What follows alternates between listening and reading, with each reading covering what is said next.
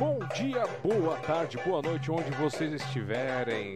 Começamos hoje já nesse ritmo, já introduzindo vocês a essa noite com o nosso convidado especial que vamos ter aqui. Mais um convidado que nos permite ter esse encontro com vocês, contar um pouquinho da sua história, o um fragmento da sua alma, é, repartir um pouquinho da sua arte e passar para a gente aqui esses momentos maravilhosos. É, onde vocês estiverem, espero que estejam bem. Se não estiverem bem, que tudo passe logo. E eu sou Alexandre Jazara, presidente da Sociedade Mundial dos Poetas, organizador e fundador do Café com Poesia e da, do Sinopse aqui. Sinopse, mais uma edição para vocês, edição 63. Nessa noite de quinta-feira, dia 15 de 7 de 2021, 8 horas e 7 minutos, voltamos à raiz de estar pontualmente atrasados. E é isso aí, tô vendo que o pessoal já está chegando aqui, tá, tá, os números estão subindo aqui no chat. Então, para todos que estiverem aí nos assistindo, agora, muito obrigado por estarem aqui.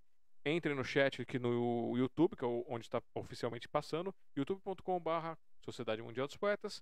Você pode mandar suas perguntas, deixar seus comentários, fazer suas reações, deixar suas frases. E lá no Facebook, de vez em quando, eu dou uma olhadinha que eu estou retransmitindo através de um outro programa aqui para vocês. E vamos deixar de enrolação. Ah, é. Lembrando, se você gostar desse projeto, aqui em cima. Opa, aqui em cima, eu sempre confundo os lados. Aqui em cima você encontra o smdp.com.br, que é a página da Sociedade Mundial dos Poetas. Gostou muito do projeto? Você pode nos apoiar através do apoiar.smdp.com.br. Então você pode ir lá, você pode pegar os nossos links para apoiar. Você pode deixar comentário, deixar like, deixar dislike, se inscrever aqui no canal, se inscrever no canal do Café com Poesia, compartilhar com um monte de pessoas esse link. Lembrando que esse link que vocês estão assistindo nesta noite é o link definitivo que vai ficar é, registrado dessa live enquanto houver YouTube. E aí você pode pegar e compartilhar para onde estiver. E você que chegou depois, muito obrigado por vir aqui assistir. Se você estiver assistindo novamente, muito, muito, muito obrigado mesmo. Chegamos aos 400 inscritos aqui no, no canal da Sociedade, já, já passou um pouquinho. Muito obrigado, vamos rumo aos mil para tentar ganhar a atenção do YouTube. E até lá, enquanto não conseguimos, tá aqui ó, pix, contato arroba smdp.com.br e se você gosta de poesia ou você quer conhecer um pouco mais de poesia, contos, versos e outros, você vem aqui ó, ebook.smdp.com.br e pode baixar gratuitamente os e-books da Sociedade Mundial dos Poetas do nosso projeto Publix.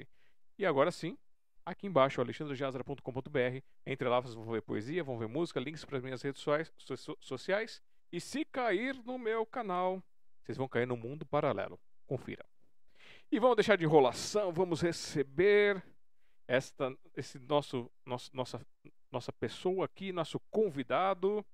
Eu não quero entregar para vocês, porque eu quero que vocês recebam com muito carinho, com muita alegria, ele, Thiago El Faruqi.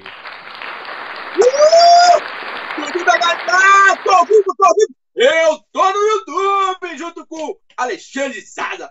Tô, no, tô ao vivo, tô presente. É o Dudu da Catar. Fala galera, uma boa noite. Thiago El Faruqi aqui, cheio de Dudu da Catar. Cheguei na área. Fala aí, Alexandre, o que, que manda? Isso aí, que é boa energia, começando muito bem. Boa noite, Nuri Silva, obrigado a Nuri Silva, Dias Fernandes, a família Dias Fernandes que nos assiste. Ao Márcio Said também, dando boa noite. Beijão, Marcião, tamo junto! E vamos lá, vamos, vamos começar. Tiago Alfaruque, músico e professor de percussão árabe. O Instagram dele é arroba Tiago Alfaruque. Ou se você for digitar, instagram.com barra Elfaruc. Facebook, facebook.com barra Thiago Elfaruc. Ou vocês ainda podem se aprofundar um pouco mais na Banda Elfaruc. Procura aí nas redes sociais, no Instagram, Facebook e no YouTube que vocês vão achar os vídeos. E aqui na descrição deste vídeo tem todos os links lá, tanto esses que eu falei agora, quanto do canal do Thiago, com, onde tem os vídeos das músicas com, uh, autorais dele e algumas apresentações. E também tem um link para a banda e todas as outras coisas. Gostou? Vão lá, siga, comenta, compartilha, faz todo aquele processo. E ele tem 35 inscritos, gente. Então vamos fazer ele chegar aos 100 inscritos para ele fazer um nomezinho personalizado do canal dele. Merece, não merece? Não sabe? Vem com a gente, vamos, vamos conferir essa noite. Tô certo? Tá faltando alguma coisa, Thiago? Não, tudo ótimo, tudo maravilhoso. Pessoal, curte a banda lá, que a banda é um projeto super interessante com os alunos de percussão árabe. E o Thiago El Farouk, que é o seu sempre, o seu gordinho gostoso. E muito Dudu da Catá, muito som, muita percussão, muito derbaque, muito floreado, muita dança do ventre, especialmente pro pessoal do mundo árabe, do pessoal da poesia, da cultura sufi e de todos os outros entretenimentos, principalmente da arte, da cultura. Marca lá, Thiago Alfaruque na área.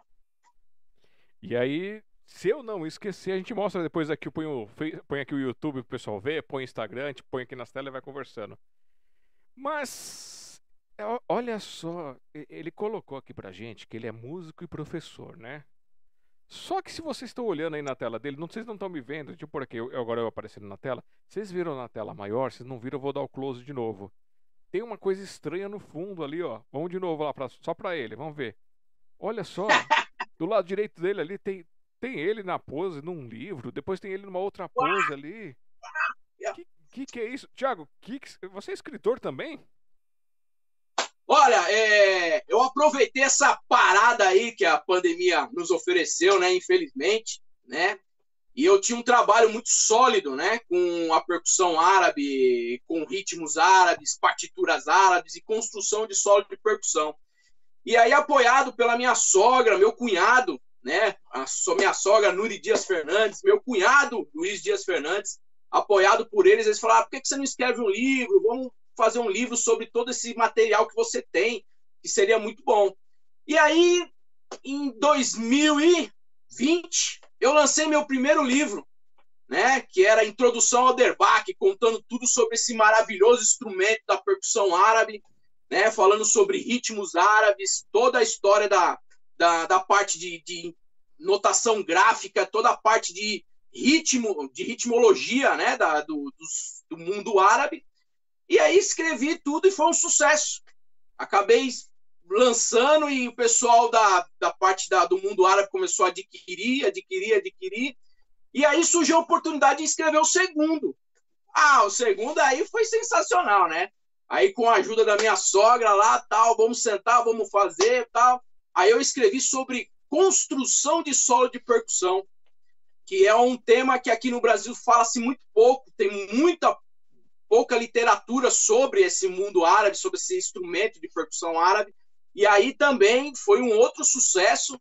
E aí, por último, essa semana, semana passada precisamente, foi lançado o é, Ritmos Árabes Partiturados. E aí eu peguei toda a parte de rítmica árabe e partiturei ela do começo ao fim. Né? Então, fiz toda a parte de aquele trabalho de partiturar, conferir ritmos, imagens, escrever sobre instrumentos, escrever sobre brincadeiras, efeitos, solo de, de percussão.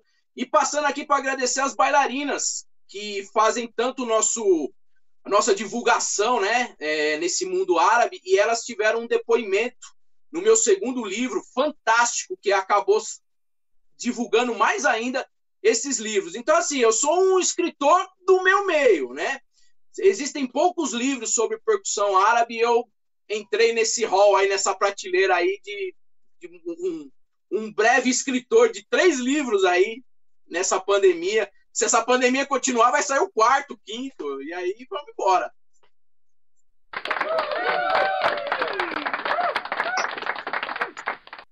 Só que esse escritor está precisando aprender uma coisa. Ele falou o nome dos livros, mas não mostrou pra gente. Então eu não acredito. Se eu não ver capa de livro, eu não acredito. Vou mostrar, ó. Esse primeiro aqui é fantástico, ó. Esse primeiro livro aqui é Introdução ao Derbach. Esse daqui foi um sucesso, assim, logo de cara. Alunos meus, gente de fora, é, acabaram adquirindo, da Inglaterra, de outros países, acabaram adquirindo esse livro aqui para ter conhecimento sobre o instrumento árabe, né, sobre partitura, sobre percussão árabe, né, e aí vem todo assim, ó, vem todo um arsenal aqui, ó, marcado com partitura, com notação gráfica, né, para você ter um conhecimento mais simples, uma linguagem, uma abordagem mais simples do livro, para qualquer um poder entender mais sobre esse instrumento maravilhoso, né? E aí eu lancei o segundo. Né? O segundo era uma construção do solo de Derbach. E aqui é muito legal, que aqui tem um, um, uns depoimentos de bailarina falando sobre sobreposição rítmica, partitura, né? Tudo de bom e do melhor que esse instrumento pode oferecer. Forma simples de você compor um solo de percussão, de você trabalhar um solo de percussão, como você pode construir um solo de, de percussão, como um linguajar mais simples, não um linguajar mais técnico de música, um linguajar mais simples para que a pessoa possa pegar esse instrumento e começar a compor seus primeiros solinhos, né? Então esse livro aborda muito isso, uma questão prática assim super simples, né? Voltada especificamente para músicos, né?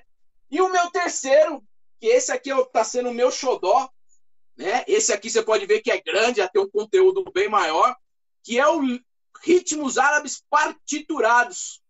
Esse sim, esse já é um livro bem mais técnico, né? Com muita partitura, falando sobre ritmos árabes, falando sobre partitura dos ritmos, variações rítmicas, uma abordagem já um pouco mais técnica, né? Para quem gosta de partitura, músicos aí que cada vez mais estão é, entrando nesse meio árabe e precisa ter um, um, conhecimento de partitura, de macãs, de levada, de estrutura rítmica árabe, que é um pouco diferente da música ocidental, né? A música oriental tem as suas é, peculiaridades. Então, esse livro aqui ele aborda todas essas questões, mas é só sobre percussão, só sobre percussão árabe. Quem sabe futuramente aí, se a pandemia continuar, eu não lanço um de Macan, uns de, de parte melódica, de parte harmônica, quem sabe? Não toco, mas né, pesquisando tudo sai. mas aí, se alguém quiser esse livro, o que que faz? Manda sinal de fumaça? Quem quiser esse livro aí, pode me chamar lá no Instagram, no direct lá, tá? Ele é produzido pela editora Clube de, de Autores né? E aí os livros estão postados lá, vendido mundialmente, né? Vendido mundialmente aí. É, esse último livro aí eu tive uma repercussão muito legal. Já foi um livro vendido para Espanha, para França, inclusive recebi uma encomenda agora para Inglaterra, né? Diretamente do, do clube de autores. Então fiquei muito honrado com esse último livro, porque esse livro aí atingiu países assim que estão muito mais próximos de nós lá do Egito, dos países árabes, do que a gente aqui no Brasil. E eles vieram aqui adquirir um material que tem pouco material escrito sobre percussão árabe. Tem muito material escrito sobre é, harmonia, é, sobre melodias, mas percussão árabe são muito poucos materiais no mundo que são escritos, né? Então, esse livro aí foi atingido. Então, o Clube dos Autores me propiciou eu poder colocar o livro à venda coloquei, divulguei, eles divulgaram e isso foi lá em cima. Entendeu? Eu agradeço de coração aí. E quem quiser, me chama no Instagram, me chama no, no Face, me chama no, no, no, no, no Message, me dá sinal, toca pra aí, faz um dundu tacatá que eu respondo. vocês estão conferindo aqui em cima, ó. Eu tava apontando aqui para vocês, ó. Aqui em cima estão os dados dele. Aqui, ó. Do lado, do lado direito dele você tem o Instagram, arroba Thiago Elfaruc. Ou, se você digitar instagram.com.br Thiago Alfaruc, Facebook, facebook.com.br Thiago Alfaruc, eu joga lá, ó, Thiago Alfaruc, tá lá o nome lá em cima, e aí vocês já encontram, é, é, é, é o rosto dele ali, é toda a identidade visual dele mesmo, então não vai, não vai ter o anônimo ali para atrapalhar. Achou um cara bonito? É ele mesmo. Clica lá que vocês vão direto para minha página. E esse livro já está em versão digital ou ainda não? Sim, nós temos a versão impressa e versão e-book, né? Então nós temos as duas versões. Se Deus quiser, logo logo aí vamos atingir patamares maiores. Beleza. Então, olha só que legal. E esse instrumento que você tem no seu colo, qual que é o nome dessa criança? Ah, essa criança aqui é o meu bebê. Essa daqui é o que nós conhecemos como derbak, né? Ou darbuka em alguns países e no Egito também conhecido como tabla egípcia, né? Esse aqui é o principal instrumento da percussão árabe, da música árabe, da essência árabe, né? Ele é um dos principais instrumentos. É ele que faz toda essa parte percussiva da música árabe que tanto nos encanta, né? Nos filmes, é, quando a gente vê alguma matéria, alguma poesia, alguma coisa falando relacionada ao Egito, é esse cara aqui que faz toda aquela parte percussiva, né? É um instrumento fabuloso, é um instrumento maravilhoso, pulso sonoro, ele tem assim uma quantidade sonora infinita, né? Dá para você brincar com esse instrumento aqui de várias formas, de vários jeitos, de vários efeitos e fazer grandes, grandes solos de percussão. E ele é usado só para dança ou ele também serve para fazer uma coisa mais romântica, uma coisa mais pop? Não, ele atualmente ele é usado para praticamente quase tudo. Aqui no Brasil ele ganhou muita força. Por quê? Os bateristas acharam esse instrumento fascinante e acabaram entrando nesse ramo aí para aprender um pouco mais sobre esse instrumento, para incluir nas músicas, né? E é muito legal. Para quem não conhece, o, o, Led Zeppelin gravou um rock, né? Que é o Kashmir, né? Do Led Zeppelin. Ele gravou com um dos ícones da, do Derbach, chamado Rossan Husney, né? E ele gravou uma parte lá que tem uma parte só de percussão árabe, uma melodia árabe. Quem tiver oportunidade depois pesquisar aí no YouTube, pesquisar aí Kashmir com Led Zeppelin, né? Uma versão em árabe. Meu, é sensacional. Então, assim, ele é usado para diversas músicas: pop, dance, romântica, instrumental, clássica, né? É usado em vários estilos, várias é, arranjos musicais. Atualmente, o Derbach está aparecendo com muito mais frequência. Shakira, por exemplo, em alguns shows dela, ela acaba usando, né, apesar dela ser colombiana, ter uma música um pouco mais dance, um pouco mais pop, ela acaba usando o Derbach em algumas músicas dela para dar aquele, aquele, aquela coisa mais oriental, né, nas músicas dela. É muito legal. Rick Martin também já chegou a usar algumas versões, produzida até mesmo pelo o Rossan, né? É, feito algumas leituras lá de, de Derbach na percussão árabe. Então é um instrumento assim muito, muito utilizado nas músicas. Certo. Antes de eu te colocar numa fria, é... é você, você falou que está disponível digital. Em que plataformas que pessoa, o pessoal encontra os seus livros no formato digital? Em PDF. Tá, mas qual plataforma? É, no Clube dos Autores. No Clube dos Autores mesmo. Então, pelo Clube dos Autores, pode, pode comprar o, o, o e-book. O impresso ou o e-book. Oh, maravilha, então. É, então, vamos colocar você um pouquinho numa fria aí. Eu queria ver você fazer uma Manda. pegada romântica aí no, no Derbach. Opa, vou fazer uma pegada romântica. Vou usar um ritmo aqui sensacional, usado muito em músicas é, românticas de um Kalsum, né, das músicas árabes. E eu vou usar um ritmo chamado Rumba Masri. É assim, ó.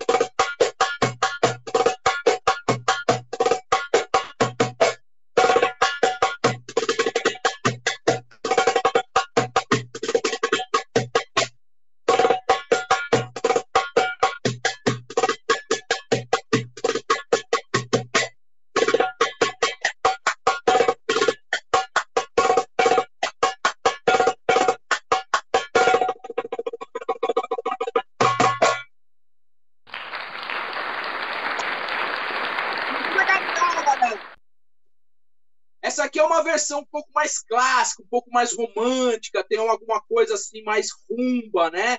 Mais é, uma levada um pouco mais valseada. Então dá essa sensação gostosa, tem uns, uns efeitos, uns rush, uns repiques aí bem legal. Olha só, gente.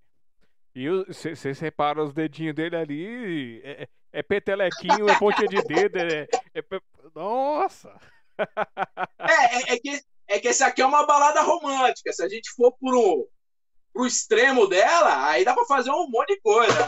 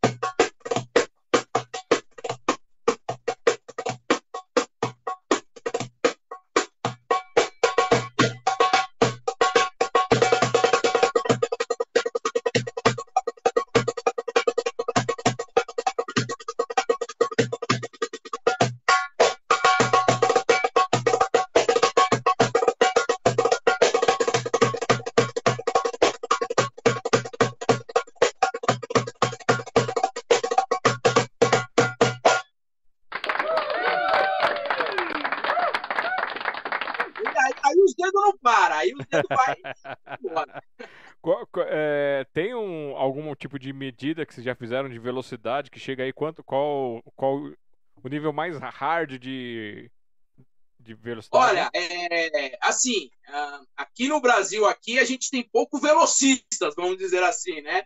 Um pouco hard. Agora sim, existem crianças, já alguns adultos assim que tem uma velocidade assim impressionante, que chega a colocar fusa, semifusa, notas assim quase quatro vezes, cinco vezes mais do que a nota normal. Então, essa coisa do. A gente já viu é, ritmos impressionantes, o cara mexe a mão assim. Criança, 5, 6 anos lá dos países árabes fazem isso aqui brincando, brincando. É uma velocidade assim absurda, absurda. Cara, é que mais... com a idade, com a idade vem artrite, artrose, aí vai dando aquela diminuída na velocidade, né? É, qual que é a, a, a, durabilidade de um, de um músico desse instrumento aí? Qual que é a idade mais ah, avançada? A, no para a vida toda. Para a vida toda. O cara pode tocar assim, sabe, anos-luz. Né? Até a gente brinca que teve um, um ícone da, da música árabe chamado Citrak. Né? Ele tocou até o último dia de carreira dele Aí, infelizmente, ele acabou falecendo. Mas o funeral dele, depois quem quiser, pesquise também no YouTube, funeral do Citrac.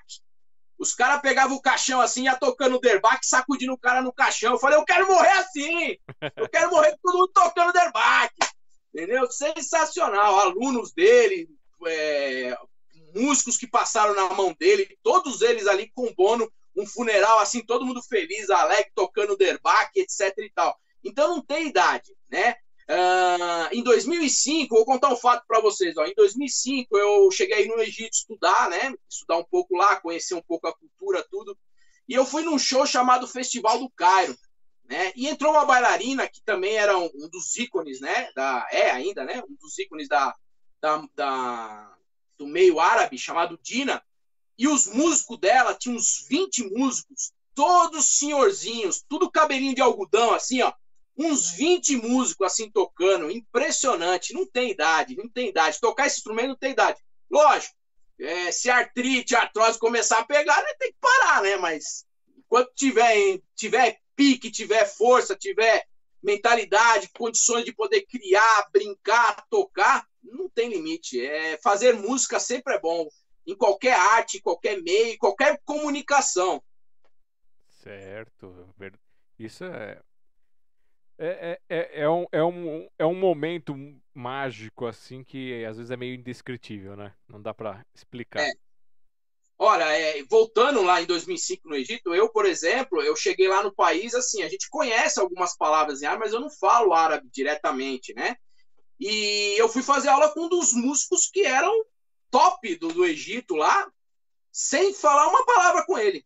A música é tão universal que ele chegava para mim e falava assim, ó, Said, dum dum daga dum dum daga da daga dum dum daga dum dum daga da, que é uma linguagem para nós aqui quando a gente aprende o derba, que é universal. Então, eu simplesmente falei, ah, ok, ok. É dum dum daga da dum daga da daga dum dum daga da dum daga da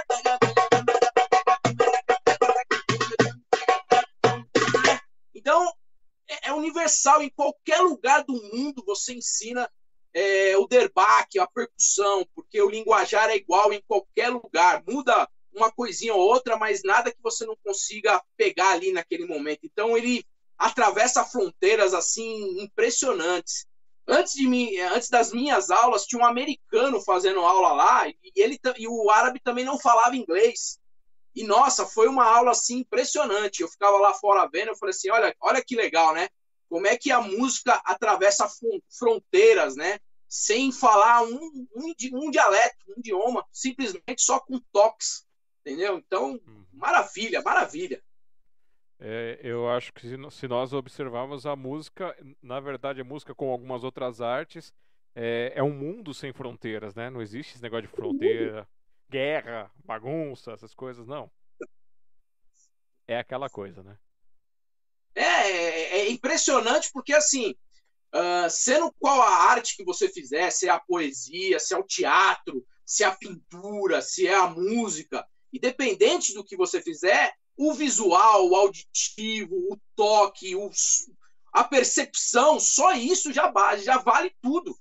Entendeu? Você consegue observar toda essa, essa cultura, essa cadência, o que, que ele quer dizer, o que, que ele quer transmitir, o que, que ele quer passar com um simples olhar, uma simples audição, uma fala, entendeu? Um toque. Só com só os sentidos pode explicar aí essa transição universal aí. Bom, vamos, vamos só dar um, um, uma atençãozinha pessoal aqui no chat um pouquinho e aí a gente Opa! continua aqui. Vamos lá. Pode mandar, galera. Manda as perguntas aí. É, o Márcio Said escreveu aqui, ó. Super recomendo todos os três livros. Estou sempre folheando. O. Ah, o Marcião, Marcião, gente boa, gente. Do, de outro estado aí. Fantástico, estudioso da percussão árabe, ó. Abração, Marcião. O Fagner Albuquerque mandou boa noite, pessoal da Sociedade Mundial dos Poetas. Cheguei agora na live. Se cuidem, se cuidem. Se cuida você também. Tudo de bom para você. Bem, por favor, gente, por favor. Vamos chegar todo mundo inteiro aí. Amanhã eu, eu amanhã eu vou entrar na minha vida e virar o jacaré. E vai ser na melhor das oh, vacinas. Eu já hein? tomei a minha. E, e eu, eu vou ter o privilégio de ter a melhor das vacinas. Aqui tiver. A melhor marca. É, aqui tiver, é. eu, eu já cheguei lá, a mulher falou assim: já deu a cidade, deu, tá aqui a carteirinha, tá aqui. Qual que é? é o que, que couber no braço. Se puder ser cinco, seis, tô, tô tomando. É, do Selena, lá do Café com Poesia, mandando boa noite para você e mandando boa noite pro pessoal daqui do chat. Dulce, beijo! Um beijão, Dulce! Beijão! A Elinaura Alves, boa noite. Vim por cá através do nosso amigo Márcio Said. Desejo saúde e sucesso. Beijo de Recife. Beijo, pessoal de Recife. Olha, de Recife, galera do Recife. Um beijo, um beijo. Qualquer dia eu apareço aí fazer um barulho aí em Recife, hein? Deixa comigo. Aí tem um tal de Luiz Iervolino aqui escrevendo show. É, esse daí, esse aí é, é, o meu sogro aí. Logo, logo eu vou pôr ele na banda lá pra bater palma lá. É, cê, cê, ele tá começando a pôr as garrinhas artísticas pra fora, hein?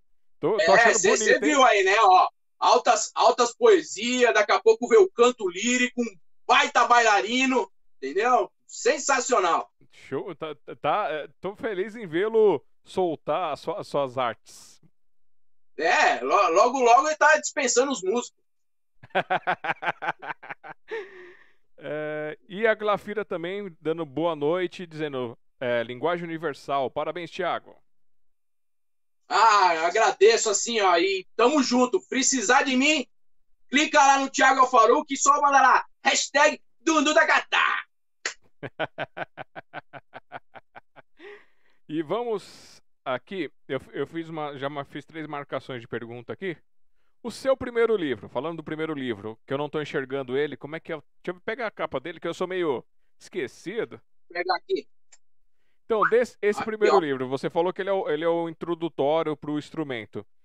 Este livro, ele, ele serve para quem não sabe ler partitura ou a pessoa precisa ter algum, algum conhecimento? Não, aqui é um livro realmente com uma abordagem simples. A pessoa não precisa entender de partitura. Lógico, vai ter a partitura lá por uma questão de ser música, ter a, a, a figura lá rítmica, né? Mas ela não precisa entender de partitura, porque aqui nós vamos usar uma coisa que a gente usa na, na linguagem árabe, né? Na percussão árabe, chamado notação gráfica, ou também chamado de notação é, silábica, que é o quê? É a tradução da partitura tradicional para o dia a dia, que é o famoso dum, tac, sac, que é a linguagem que a gente usa quando a gente vai aprender um ritmo. Então, quando eu uso o bordão com vocês, falo assim, ó, dum, dum, tacatá, isso aí são, uma, é, são notas né, de um ritmo que você pode aprender simplesmente falando elas. Eu posso simplesmente dar uma aula aqui sem a pessoa ter um instrumento. Então eu falo aqui, aqui, ó, todo mundo comigo. Dum, tá, dum, tá, dum, tá, dum, tá, dum, tá. Logo, logo ela já vai estar tá pegando. Ela pode pegar um balde, pode pegar um galão de água, pode pegar aí qualquer coisa que sirva de, de percussão e para poder fazer essas mesmas marcações. Dum, tá, dum, tá, dum, tá, dum, tá. Lógico, com o tempo você vai fazendo a sua progressão, vai dando a sua velocidade. E aí você vai pegando um livro lá do Tiago Alfaruq, Introdução ao Derbac, e vai colocando os efeitinhos. Olha que legal, ó.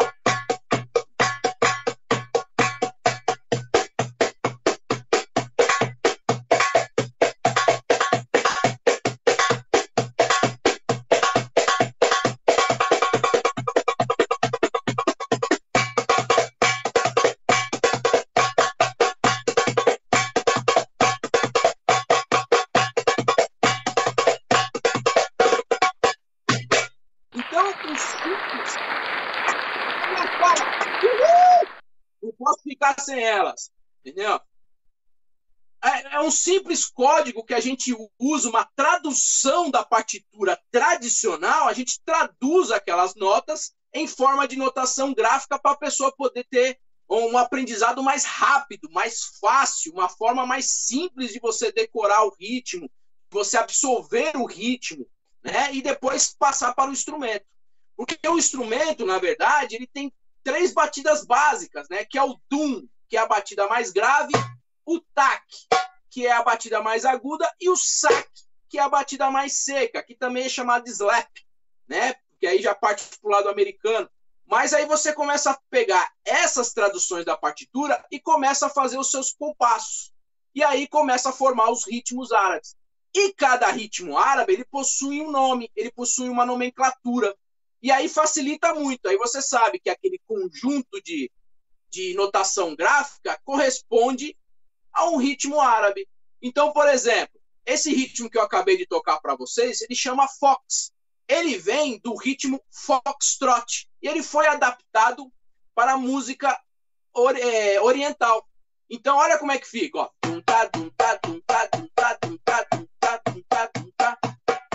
Aí você sabe que tum-tá é o ritmo fox, é um ritmo binário, dois tempinhos, ó. Um, dois, um, dois, um, isso aí tá no livro, viu, gente? Tá tudo aí. E aí você vai, conforme você vai evoluindo, você vai aprendendo, vai colocando mais efeito, vai colocando mais preenchimento, vai colocando é, brincadeirinhas dentro do ritmo que facilita muito o aprendizado. Certíssimo. E assim, é, você fez o tum e o tac aí, tem uma área certa para fazer o tum e o tac ou a pessoa tem que achar a área dela? Tem. E o legal do derbac é isso. O Derbach, ele possui as batidas base e ele tem uma percepção rítmica, né? Então vamos lá. O centro do Derbach, ele vai ser sempre as batidas graves, né? Esse aqui é o dum. Ele é a batida grave. A borda do Derbach, que nós chamamos de aro ou cabeça, aqui nós temos as batidas agudas, que nós chamamos de tac. E nós temos o intermediário do Derbach, que nós chamamos de saque. que é uma batida seca. Mas o derbaque, ele é, ele é rico em sons diferentes. Então, dependendo da posição que eu utilizar cada batida, eu posso modificar o som. Então, por exemplo, isso aqui é um tac, que nós chamamos também de K. Nota que é só com anelar, é um dedinho bom, assim, que a gente quase nem usa, entendeu? Usa para pôr aliança, separar, colocar, casar, entendeu? Então a gente praticamente usa o anelar para fazer uma batida tac, né? Que nós chamamos de K, né? Por ela estar tá na mão esquerda, para não confundir. Tá e K, né? Só que eu posso modificar esse som, ó.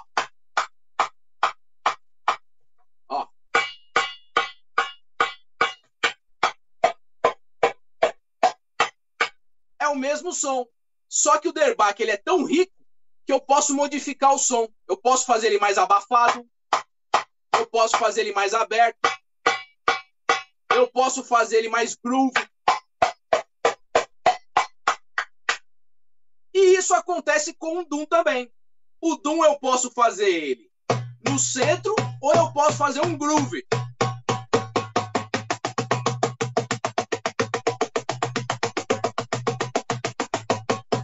Então ele me permite vários efeitinhos, várias brincadeiras que eu posso fazer. Lógico. E aí vem os movimentos mais técnicos, né? Os movimentos que são mais ricos, né? Que nós chamamos de tremido ou rush. Os floreados. E os repiques. Né? Que já são sons diferentes. Aí eu posso fazer outras combinações, por exemplo, ele invertido. Eu posso ele fazer duplo. Eu posso dar outro efeito.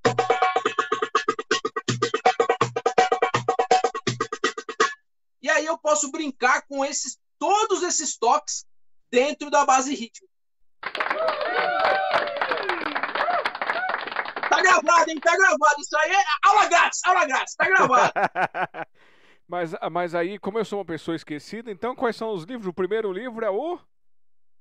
Introdução ao Derbach. O segundo livro é o. Ah, aí ele vem aqui, ó. Meu segundo livro é Construção de Solo de Derbach.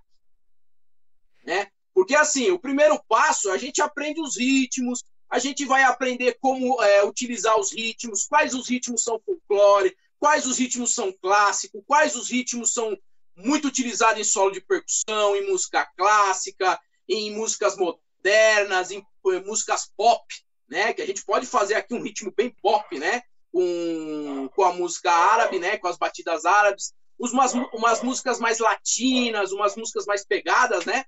E aí o próximo passo é você aprender a como usar esses ritmos e transformar ele em solos, em solos de percussão, em solos de derbaque, né? Colocar ele em prática para você tocar para uma bailarina, para você fazer um show, uma performance, um show individual, para você poder colocar tudo aquilo que você aprendeu no primeiro livro em prática, para você desenvolver tudo aquilo de forma simples.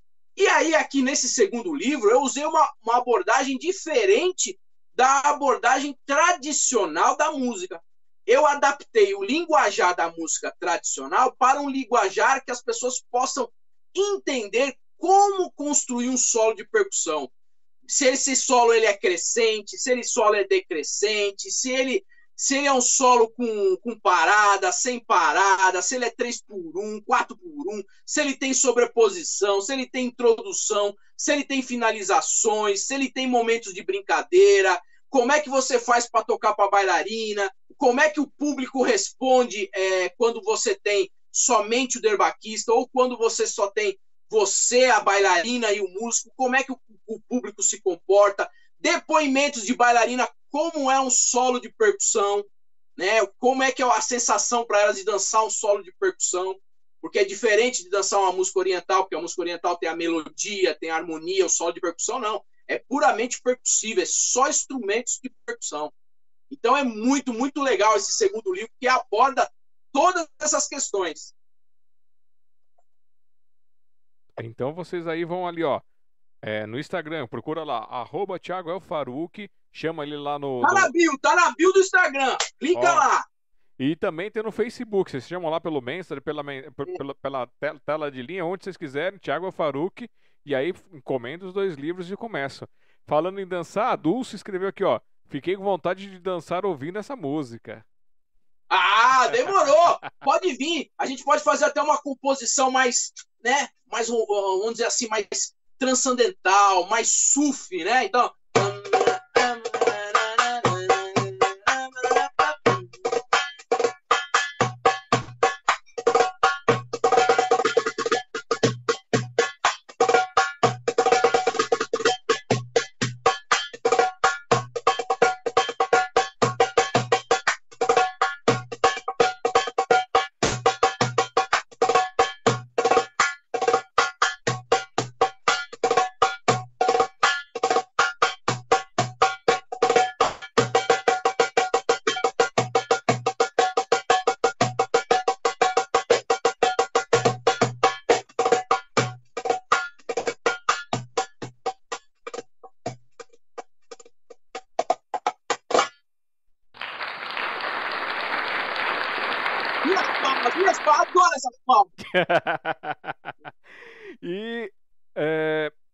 Boa noite, Mora Alves, obrigado por estar aqui. Gurgel Sasquatch Overland, Luiz, obrigado por estar aqui com a gente.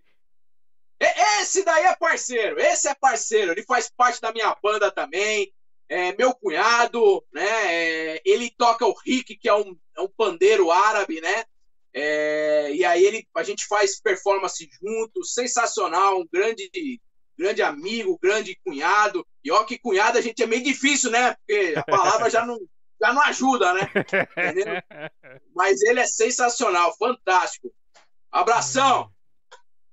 É, Elinaura, fica tranquila aí, porque a Mora Alves, ela já deu entrevista aqui pra gente. Ela é a, a- a principal arte assim que ela vem exercendo é, em lecionar pintura e ela pinta quadros maravilhosos e ela também é escritora, poetisa. Ela tem um livro muito legal, Um Novo Amanhecer, que conta uma história bem bacana e aborda a parte de doação de medula óssea. Então, é boa literatura, boa noite, tá tudo bem-vindo. Sim, boa noite. Beijão, tá, tá tudo dentro, gente. Faz parte.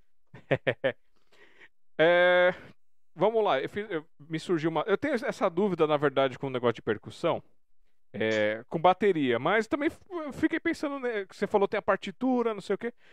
É, onde estão as notas musicais aí? Tem notas musicais ou não tem notas musicais? A partitura ela é uma Tem, marcação, tem. como é que funciona?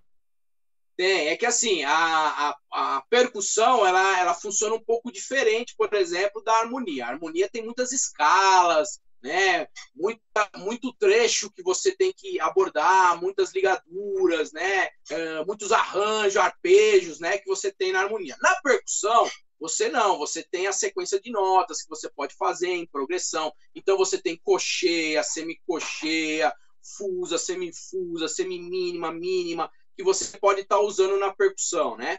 E tanto o derbaque como a bateria ou qualquer outra percussão, a gente tem a, a partitura tradicional que a gente pode usar o tempo todo. Ela tem poucas modificações. Então, por exemplo, a bateria tem um pouco mais de estrutura na partitura, porque ela tem o bumbo, ela tem a caixa, ela tem os pratos, né? E cada prato corresponde a uma nota. Né? E no derbaque é a mesma coisa. Então aqui, ó, por incrível que pareça, aqui a gente está vendo, ó, Aqui nós estamos vendo notas em cocheias, mas vocês não estão vendo essas notas. Vocês estão simplesmente sentindo aquela vibração da nota grave, né? Então, tum, tum, tum, tum. Então a percussão ela se divide em grave, médio, agudo, né? E aí um pouquinho mais para cima, um pouquinho mais para baixo, ela se divide assim. E aí você consegue ver as notas, né? As partituras flutuando, né? Flutuando aqui dentro do derbaque. Então, por exemplo, um, um, um, compasso, por exemplo, que dura quatro tempos, um, dois, três, quatro, eu posso tocar ele de uma forma muito simples, um, dois, três, quatro, um, dois, três, quatro. Eu posso enriquecer ela, um, dois, três, quatro, um, dois, três, quatro. E as notas estão tudo aqui, ó. Então, cada conjuntinho desse que eu toco é equivalente a uma nota. notas, três notas, quatro, doze, trinta e dois, assim por diante, né? Ou eu posso preencher todas as notas. Olha que legal, ó. Aqui é um ritmo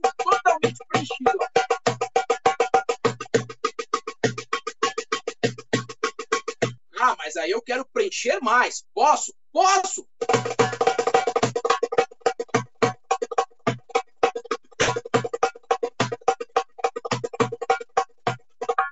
E aí eu posso brincar com a velocidade, com o andamento, com os BPMs, eu posso brincar à vontade. Então as notas elas estão sempre presentes lá, né? Apesar de a gente usar muito pouco aqui no Brasil, a gente não tem é, é uma cultura assim muito forte é, com questão de partitura, né? Mas é, ela está sempre presente. Se você precisar compor ou precisar olhar uma partitura, você quer colocar algum arranjo, algum, alguma brincadeirinha, fazer alguma harmonia de percussão, alguma marcação, aí você vai ter que estar tá lá, mexer na partitura, colocar as notas, se ela é mais grave, mais aguda, média, e aí você vai, com isso, você vai, cada uma tem o seu valor, que tem a sua equivalência, cada um tem a sua pausa, e aí você vai brincando com essas notas.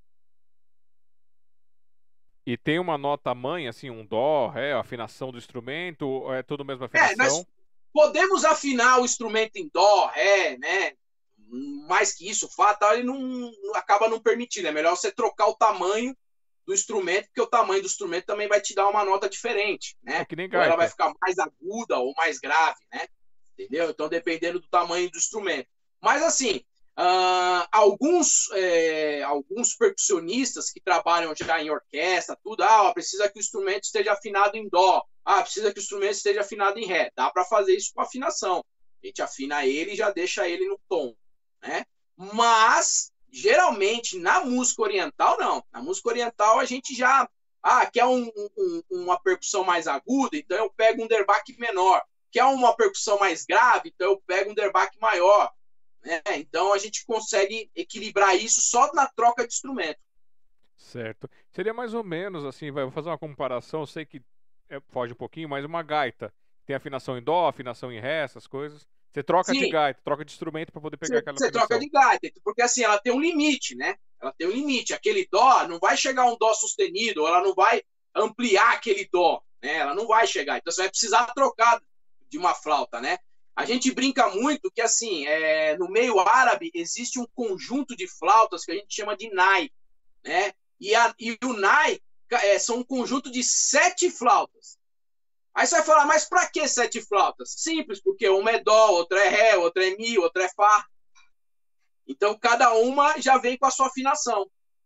Olha que legal. Aí é mais fácil. Você vai lá, troca o instrumento, não precisa ficar procurando afinação no meio da música e vai lá. É diferente do instrumento de corda. Como o instrumento de corda tem as afinações, tudo tal, então você vai afinando, né? Apesar que a música oriental existe instrumentos de cordas duplas, triplas, né? Que é o caso do alaúde, né? Que é o avô do violão, né? Que ela tem são cordas duplas, né? E, e, o, e o anum, né? Que se toca assim com o dedo, parece uma harpa deitada, né? Eles não gostam que fala isso, mas parece uma harpa deitada. você vai dedilhando assim né? E ele possui um conjunto de três cordas, né? Cada nota tem três cordas. E tivemos, opa, deu, deu uma osciladinha. Opa, tô aqui, tô aqui. Não, não, beleza. É, é, é, esse aí que você está falando é aquele que há muito, muito tempo atrás o pessoal saía vendendo por aí que parece um triângulo, cheio com as cordinhas. Isso, isso. Só que aquele é o, é o japonês, né? O japonês é pequenininho. O árabe não, o árabe é grandão. Ele é bem grande, né? Mas ele também tem aquele formato de triângulo, né? Com um conjunto de notas. Você toca dedilhando ele. Você vai dedilhando ele é, de acordo com as notas, com as escalas, os macãs, né? Que são envolvidos e você vai dedilhando ele, né? É, e mais uma pergunta sobre o Debark. O Derbach, quase que eu falei errado. Isso, isso aí. É, a posição dele é sempre essa posição ou tem diferença para destro, canhoto? Você dá, pode usar em outras posições? O derbaque. O derbaque pode ser tanto para destro quanto para canhoto. O que, que muda? É o lado que ele vai estar posicionado. Aqui no meu caso, eu sou destro, então ele está posicionado na minha perna esquerda. Se ele for canhoto, ele vai inverter o derbaque, certo? E nós temos três posições básicas, né? o de solo, que a gente cruza as pernas e toca igual os beduínos, como a gente já vê em filme de Hollywood, os caras sentados no chão tocando, né? Que é uma posição muito antiga, né?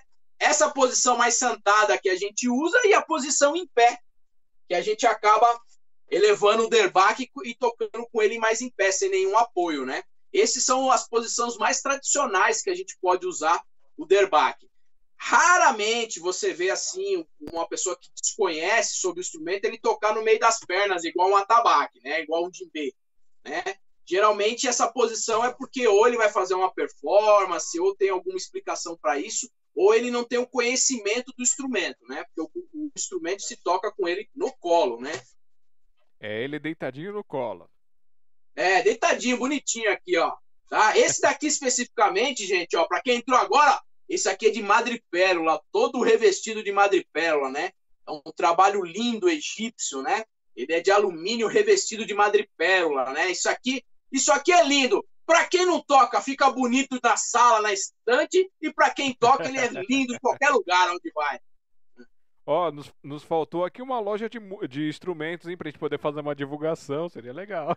Ah, aqui, ó, eu vou indicar os parceiros aí, não sei se pode fazer um merchan, mas, ó, tamo junto aí. O merchan, Rio de Janeiro, AG Percussion, meu querido Alejo, entendeu? Ele, ele faz derbaques de cerâmica, né? Chamado de Darbuka Clay, revestido de couro. É lindo, é um instrumento maravilhoso, daquele som de, de, de antigo, né? de, daqueles tempos egípcios antigos, da música oriental antiga, né? Esses daqui é feito de, de madrepérola. Aí eu indico uma pessoa, né? Um rapaz que está sempre indo do Egito e voltando, que é o Azaraf, né? O Azaraf tem é, é, esse daí de ir e voltar. Bazar Nilo também, tem aí o site do Bazar Nilo, né? Do meu querido Ratem, né? que também pode trazer. E aí nós temos os internacionais, para aqueles que querem comprar um, um, derbaque sempre na atualidade, sempre moderno, sempre é, atual, né, que é o Arab Instruments, né, ou da Bluca Planets, que são as duas empresas assim que mais importa derbaque no mundo. Oh, olha aí, ele fez, ele fez aí, então vamos valorizar ele lá, hein, depois. o, o, o, o, do Rio, o Alejo, né, o AG Percussion, eu gosto até um pouco de falar nele, porque ele é um brasileiro né, é, que se encantou. Né, ele toca flamenco, ele tem carrom, ele produz carrom, coisas de flamenco, tudo sensacional. E ele se apaixonou pela, pelo derbaque, pela percussão, aí começou a investir nisso. E ele começou a fabricar instrumentos de terracota, de argila queimada, que foram os primeiros derbaques que surgiram no mundo, né? Os primeiros derbaques que surgiram era de argila queimada, de barro queimado, né? Feito com pele de, de cabra ou pele de peixe. E geralmente tocado por mulheres, não eram tocadas por, por homens, era tocada por mulheres. Depois que futuramente foram. Ah, essa percussão foi inserida para os homens, né? E, e, ele resgatou isso daí, formando o que nós chamamos hoje de Darbuka Clay, que é esse derbaque de cerâmica, né? O derbaque de terra cota queimada, com pele de cabra, bonitão, com som maravilhoso. E a pele do instrumento também tem versão é, sintética? É, essa aqui que eu estou, ela é uma versão híbrida, né? Ela não é totalmente sintética, ela é 30% animal e 70% sintética. Mas eh, hoje existem peles, né, que a gente troca, igual se troca de bateria, pandeiro e outros instrumentos que são totalmente né, sintéticas, né? E, e as, tem as antigas também que são de couro, né? Porque se a gente pensar bem, é, antigamente o pessoal não desperdiçava nada, então o couro virava instrumento, né? É, outras partes dos animais iam para destinado para algumas coisas, mas no instrumento, por exemplo, era revestido de couro, ou couro de peixe, couro de cabra, né? Então, a pele a, é, sintética foram surgir muito depois, lá na década de, de, de, de 80, 90, que foram surgir os derbacks de alumínio e os derbacks e as peles sintéticas. Antigamente, em 60, ali 50, 60, ainda se usava o derbaque de argila queimada. Certo. E a pessoa que quiser começar com esse instrumento, ela tem que reservar quanto? A partir de quanto ela consegue começar com esse instrumento? Ah, esse daqui é, é, taxado em dólar, gente. Então, assim, chora porque, graças a Deus, eu comprei o meu há uns 10 anos atrás. Entendeu? Hoje, com o dólar alto, você vai pagar em torno aí, um desse daqui bonitão de Madre você vai pagar em torno de 2.000, 2.500 reais, né? Mas tem os mais simples, que você vai pagar em torno aí de 800, mil reais, que já não é, é de madrepérola, são simplesmente uma pintura lisa, né? De uma cor só, ou preto, ou cinza, né? Você vai pagar nessa faixa. Mas sempre tem os usados, né? Tem aquela sempre aquela bailarina que compra o derbaque para deixar no cantinho da sala e aí de repente ela resolve vender e aí fica legal, porque você pode pegar um preço bacana e até um derbaque muito bom. É. Então, para quem quer começar, não, não é uma coisa muito distante, dá, dá para. Não, não. Só que é um instrumento duradouro, porque assim, ele é um instrumento que dificilmente você vai precisar comprar outro, a não ser que ocorra algum acidente. Uma quebra, né? O, o, o, o parafuso espanou, alguma coisa assim. Geralmente você compra um e só vai trocando a pele, que a pele é baratinha, a pele é em torno de 100, 150 reais, uma pele boa, profissional, né? Então você acaba é, só trocando a pele. O instrumento dura a vida inteira. Só que, como eu digo para os meus alunos, né? Esse instrumento aqui, ó, é igual o carro. É um investimento caro, mas na hora de você vender também você perde pouco. Porque tem sempre um derbaquista, tem sempre um músico, tem sempre um, percussionista que está atrás de um derbaque desse bonitão. O meu não tá vendo, hein, gente? Não adianta me mandar lá no, no e-mail, lá, me mandar o chat, me mandar no, no, no Insta. Não tá vendo. E quanto, é, a afinação, quando você faz, de quanto em quanto tempo você tem que ficar reafinando? Ou afinou e fica bastante tempo? Não, não, é assim. É... Se você tem uma rotatividade muito alta de shows, tudo, de vez em quando você sempre tem que dar um ajuste na pele, né? Até ela ceder totalmente, aí você se vê obrigado a trocar. Mas geralmente um aluno, por exemplo, que está fazendo aula, tudo, dura em média aí seis, um ano, dependendo do, do tipo do treino dele, de como ele, ele, ele cuida do instrumento. É, é, muito difícil. Tem, às vezes tem, tem pele que dura dois, três anos, dependendo do aluno, dependendo da pessoa. Eu, como tenho uma, uma rotatividade alta, geralmente seis a um ano, a gente tem que sempre estar tá trocando de pele, colocando outras peles novas né? Porque o show desgasta muito, né? A pele, às vezes no transporte de um lugar para o outro acaba fazendo um furinho e só um furinho só na pele já acaba. Você vai ter que ser obrigado a trocar, né? Mas, é, mas você está falando da durabilidade da, pe da pele. Eu estou falando da afinação. Tipo, você me entregou, eu te entreguei, você afinou para mim hoje. Quanto tempo eu tenho que afinar de novo? Isso então depende do aluno. Geralmente seis, do três, seis, nove, um ano é, porque quando a gente Entendeu? começa Depende com violão, é assim, você, você afina hoje, amanhã tem que afinar de novo. Até as cordas. Não, não, não, não. Não, os sintéticos, os sintéticos, na verdade, eles vieram para resolver esse problema. Porque o de couro, sim. O de couro, você, toda vez que você for tocar o de couro, você tem que afinar. Aí vai uma lâmpada atrás, né? Aqui, ó. No bocal dele aqui, ó. Vai uma lâmpada para poder aquecer a pele, para esticar a pele para aí sim você começar a tocar. Esses daqui já, o de alumínio, com afinação sintética, não. Você afinou, beleza, vai embora. Dependendo do seu cuidado, você só vai afinar ela depois, muito lá na frente. Legal. Então, vamos lá. É, pessoal do chat aí, vamos mandar pergunta, vamos mandar coisa aí. Vamos manda, manda, manda pergunta, galera. Quem quer saber mais? Ó, Tiago El Farouk, graduado em Educação Física, iniciou seu contato com a cultura árabe e dança oriental em 1997. Entretanto, seu interesse por percussão árabe se iniciou em 2000, quando passou a frequentar aulas de derbaque com o renomado professor Eli Mouzayek. Mouzayek. Ó, oh, quase acertei. Mouzayek. Mouzayek. Aliás, um beijão, professor. Família Mozaek, da 25 de março, né? Ali da, do Lago São Bento ali né? É uma família grande, Tony Mosaek, Maurício Mosaek, Eli Mosaek, Genge Mosaek, grande mestre. E quando você se apaixonou aí pelo, pra, pela, pelo instrumento para tocar, para aprender, você já tocava alguma coisa antes? Já tinha algum enlace com música? Uma boa, uma boa pergunta e uma boa história. Seguinte, antes de eu me apaixonar pelo derbaque, eu apaixonei pela esposa, né? Então, assim, eu conheci a minha esposa no colégio, né?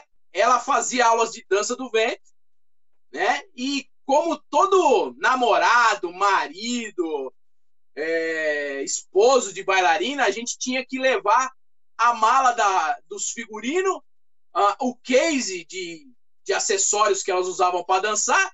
E na minha época, né, não tinha ainda MP3, não tinha essas coisas, tinha que levar aqueles case de CD, né, para você soltar lá, ajudar o cara, o DJ a colocar música. Ou quando não tinha DJ, era você que soltava. Voltamos, voltamos? Tamo de volta, tamo de volta.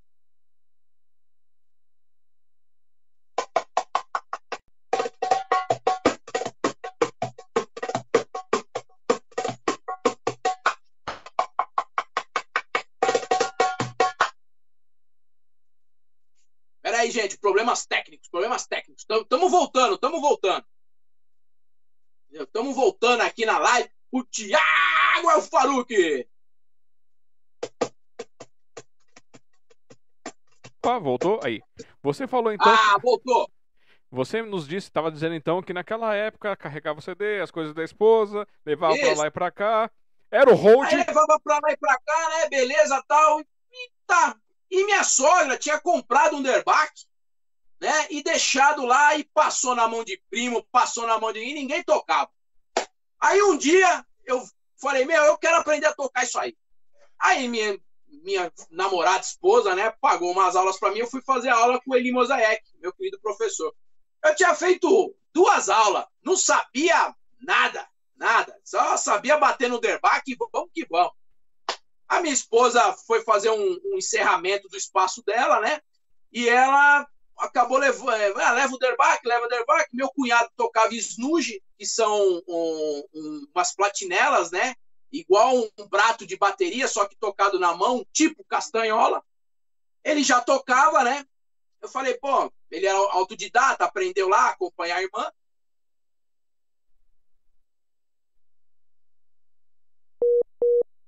De novo?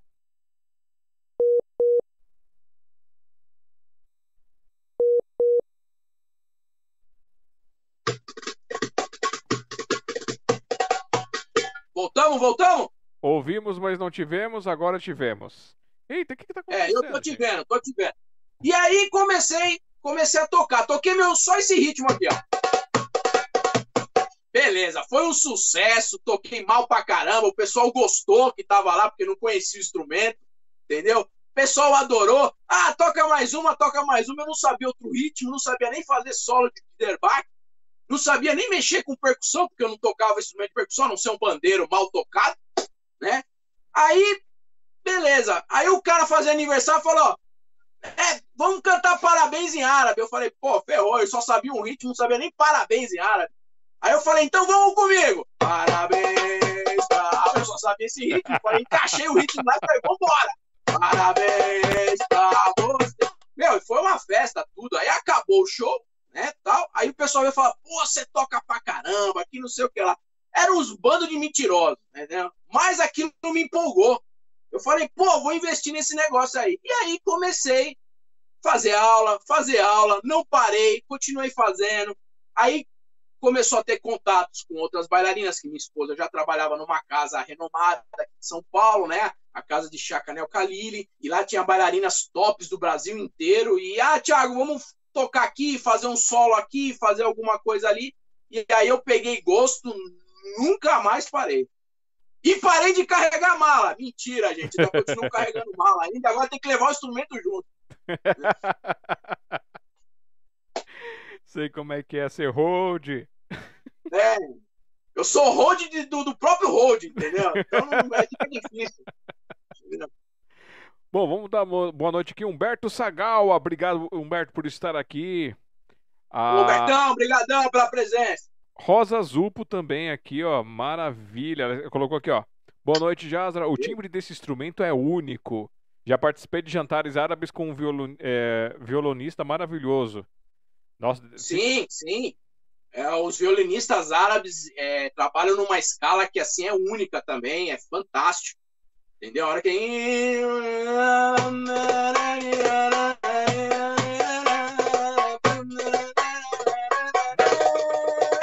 É lindo, lindo.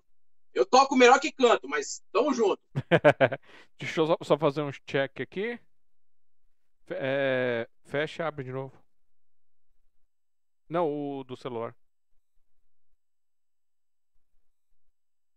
Não, não é isso. Eita. Vamos ver. Manda a próxima, manda a Peraí, próxima, peraí, peraí, peraí. bala. Pera aí que eu bati no. Em vez de eu bater num negócio aqui, eu bati no outro. Não, tá. tá.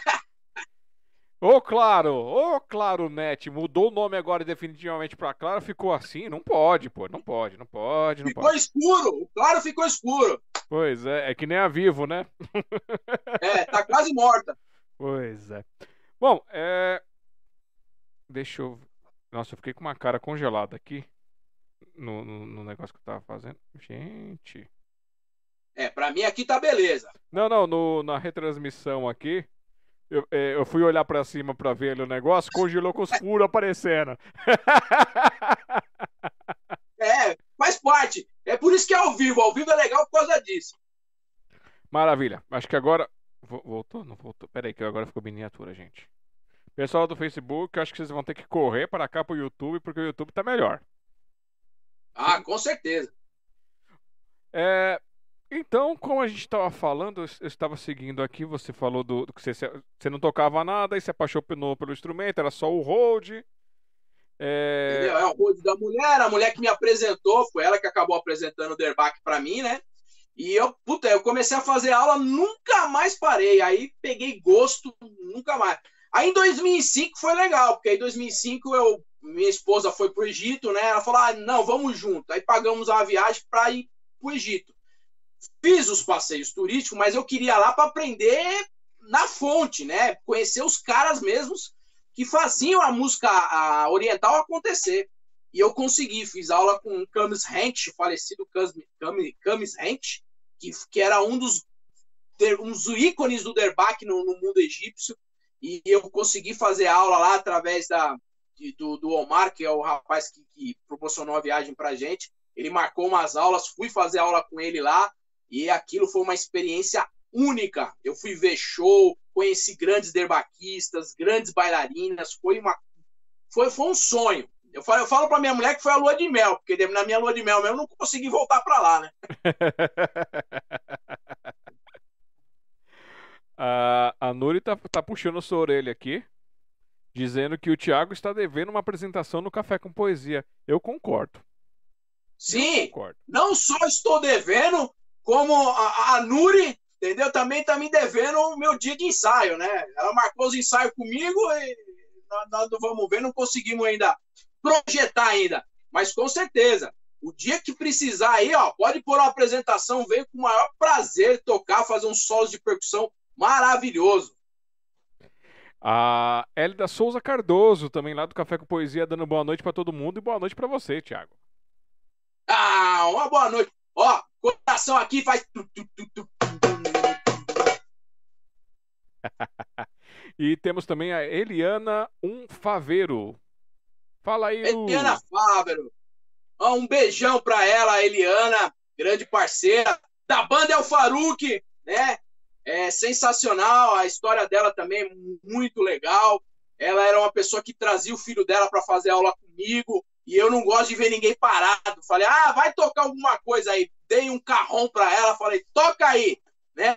Primeiro começou com os carrilhão lá, o sininho, depois foi pro carrom, no fim foi pegando gosto também, aí falei, ah, vem tocar comigo também, vem você, seu filho, e aí, graças a Deus, tá comigo aí até hoje. Que, que é bom quando rola essa sintonia. Só fazer uma correção, eu falei violonista, mas ela escreveu violinista. Então eu que não li certo, gente. É violinista árabe. É, é violinista árabe. Entendeu? Ah, é, é, sensacional, gente. Quem tiver a oportunidade um dia de, de, conhecer música ao vivo, árabe, é sensacional. Indico aí também uh, a, casa, a casa de Chacanel Khalili, né? Fica na, na Vergueiro lá, e eles têm rituais de, de música árabe. E aí com bailarina, jantar árabe, nossa, é muito, muito legal. Você vê um, é um outro clima. Você entra num outro universo paralelo. E só, só pra. Ó, já, já esqueci aqui, já passei a conversa da boca, até esqueci de fazer o. Primeira hora, primeira, é que a primeira hora, fechamos já a primeira hora, já estamos já passamos mais de 20 minutos da primeira hora. Oh, aí sim! Vamos lá, galera, pode ir, manda a pergunta, manda o que vocês quiserem que eu respondo na lata. E é assim, ó, celebrando aí essa primeira hora e pouquinho, hoje dia 15 de julho de 2021, 21 horas e 17 minutos, ambos estamos falando de São Paulo, tá? Esqueci de fazer essa, fazer essa localização pessoal. São Paulo, capital. É, a Rosa Zupo colocou aqui, ó. A música árabe usa escala harmônica, a qual, a qual a identifica como se esse balanço original nas coreografias das danças do ventre. Sim, ela, ela usa um, um, tipo de escala, né, que a música ocidental não usa. E outra coisa, a música oriental tem uma coisa interessante que é que nós chamamos de humor árabe. Ela tem uma alternância nas suas composições que a música ocidental não tem. Então, se você perceber, qualquer música ocidental que você pega, ela começa de um jeito e ela termina daquele mesmo jeito. Talvez um pouco mais ou um pouco menos acelerada, mas ela não tem uma mudança significativa. A música oriental não. Ela começa rápida, tem um lento no meio do caminho, daqui a pouco tem um ritmo totalmente diferente, uma harmonia totalmente diferente, volta a acelerar, volta a ficar lento, daqui a pouco dá aquela empolgação, traz você de novo de volta, aquele ar de mistério, aquele ar é, introspectivo que a música oriental traz. Então, ela tem umas nuances na sua harmonia que é, é única, é única. Tá? Então, assim, a música oriental, em geral, tem essa característica que é fascinante nas músicas. É, foi, foi uma das coisas que me chamou a atenção para tocar o derbaque, porque assim, se você pegar os, o, qualquer instrumento de percussão brasileiro, você vai aprender aquela sequência de notas, aquela a, a, toda a estrutura rítmica, e você vai ficar naquilo, né? O árabe não. O árabe você pode transformar ele em médio, lento, rápido, com efeito, sem efeito, colocando brincadeira, fazendo transposições rítmicas, cadências rítmicas diferentes dentro de uma mesma música. É impressionante. Por isso que ela chama muita atenção.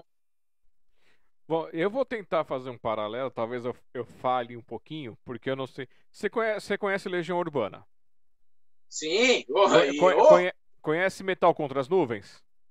Sim. Metal contra as Nuvens, eu considero que ele tem quatro ritmos dentro da música. Seria mais ou menos isso? Essas mudanças? Isso. Ele tem quatro ritmos dentro da música, né? Como também o Faroeste Caboclo, por exemplo, também tem. Ela tem, ela começa de uma, uma performance, dá aquela acelerada, daqui a pouco ela baixa de novo, e aí quando chega pro final lá, para contar a história final do cara, depois de, de 15 minutos de música, ele acelera. Entendeu? 12 minutos. Então, é, essas Não, músicas 9. aí. É, então. Essas músicas, é, tanto o Legião Urbana era um estudioso da música, né? Porque ele transformava essas coisas aí, ele, ele gostava dessa cultura mais alternativa, né? Então ele tentava inserir isso dentro das suas músicas, né? Então é, essa alternância aí, é, de uma certa forma, ainda não tem a pegada da música oriental, mas é a ideia. A ideia é essa. Ele tem essa transição aí que ela faz. É que nem eu vou vou, citar novamente é, o Cachemir do Led Zeppelin. É um rock. O cara tá lá numa pauleira, daqui a pouco entra uma música árabe. Entra um ritmo árabe do nada. Entendeu? No meio de um rock. Meu, é uma coisa assim sensacional. Entendeu? Então, essa mudança de ritmo, essa mudança de cadência dentro da estrutura da música é o que chama a atenção da música árabe. E a música árabe, a música oriental, ela tem essa levada. A indiana tem essa pegada, até mesmo a japonesa, com aqueles taiko deles lá, aqueles tamborzão. Né? Eles têm uma, uma transformação da música que é muito peculiar às músicas orientais. É, eu, eu, assim, quando eu gravei o meu, meu primeiro e único CD, que nunca foi lançado, Tá, é... tá que nem eu. Eu tenho vários CDs, mas não lancei nenhum.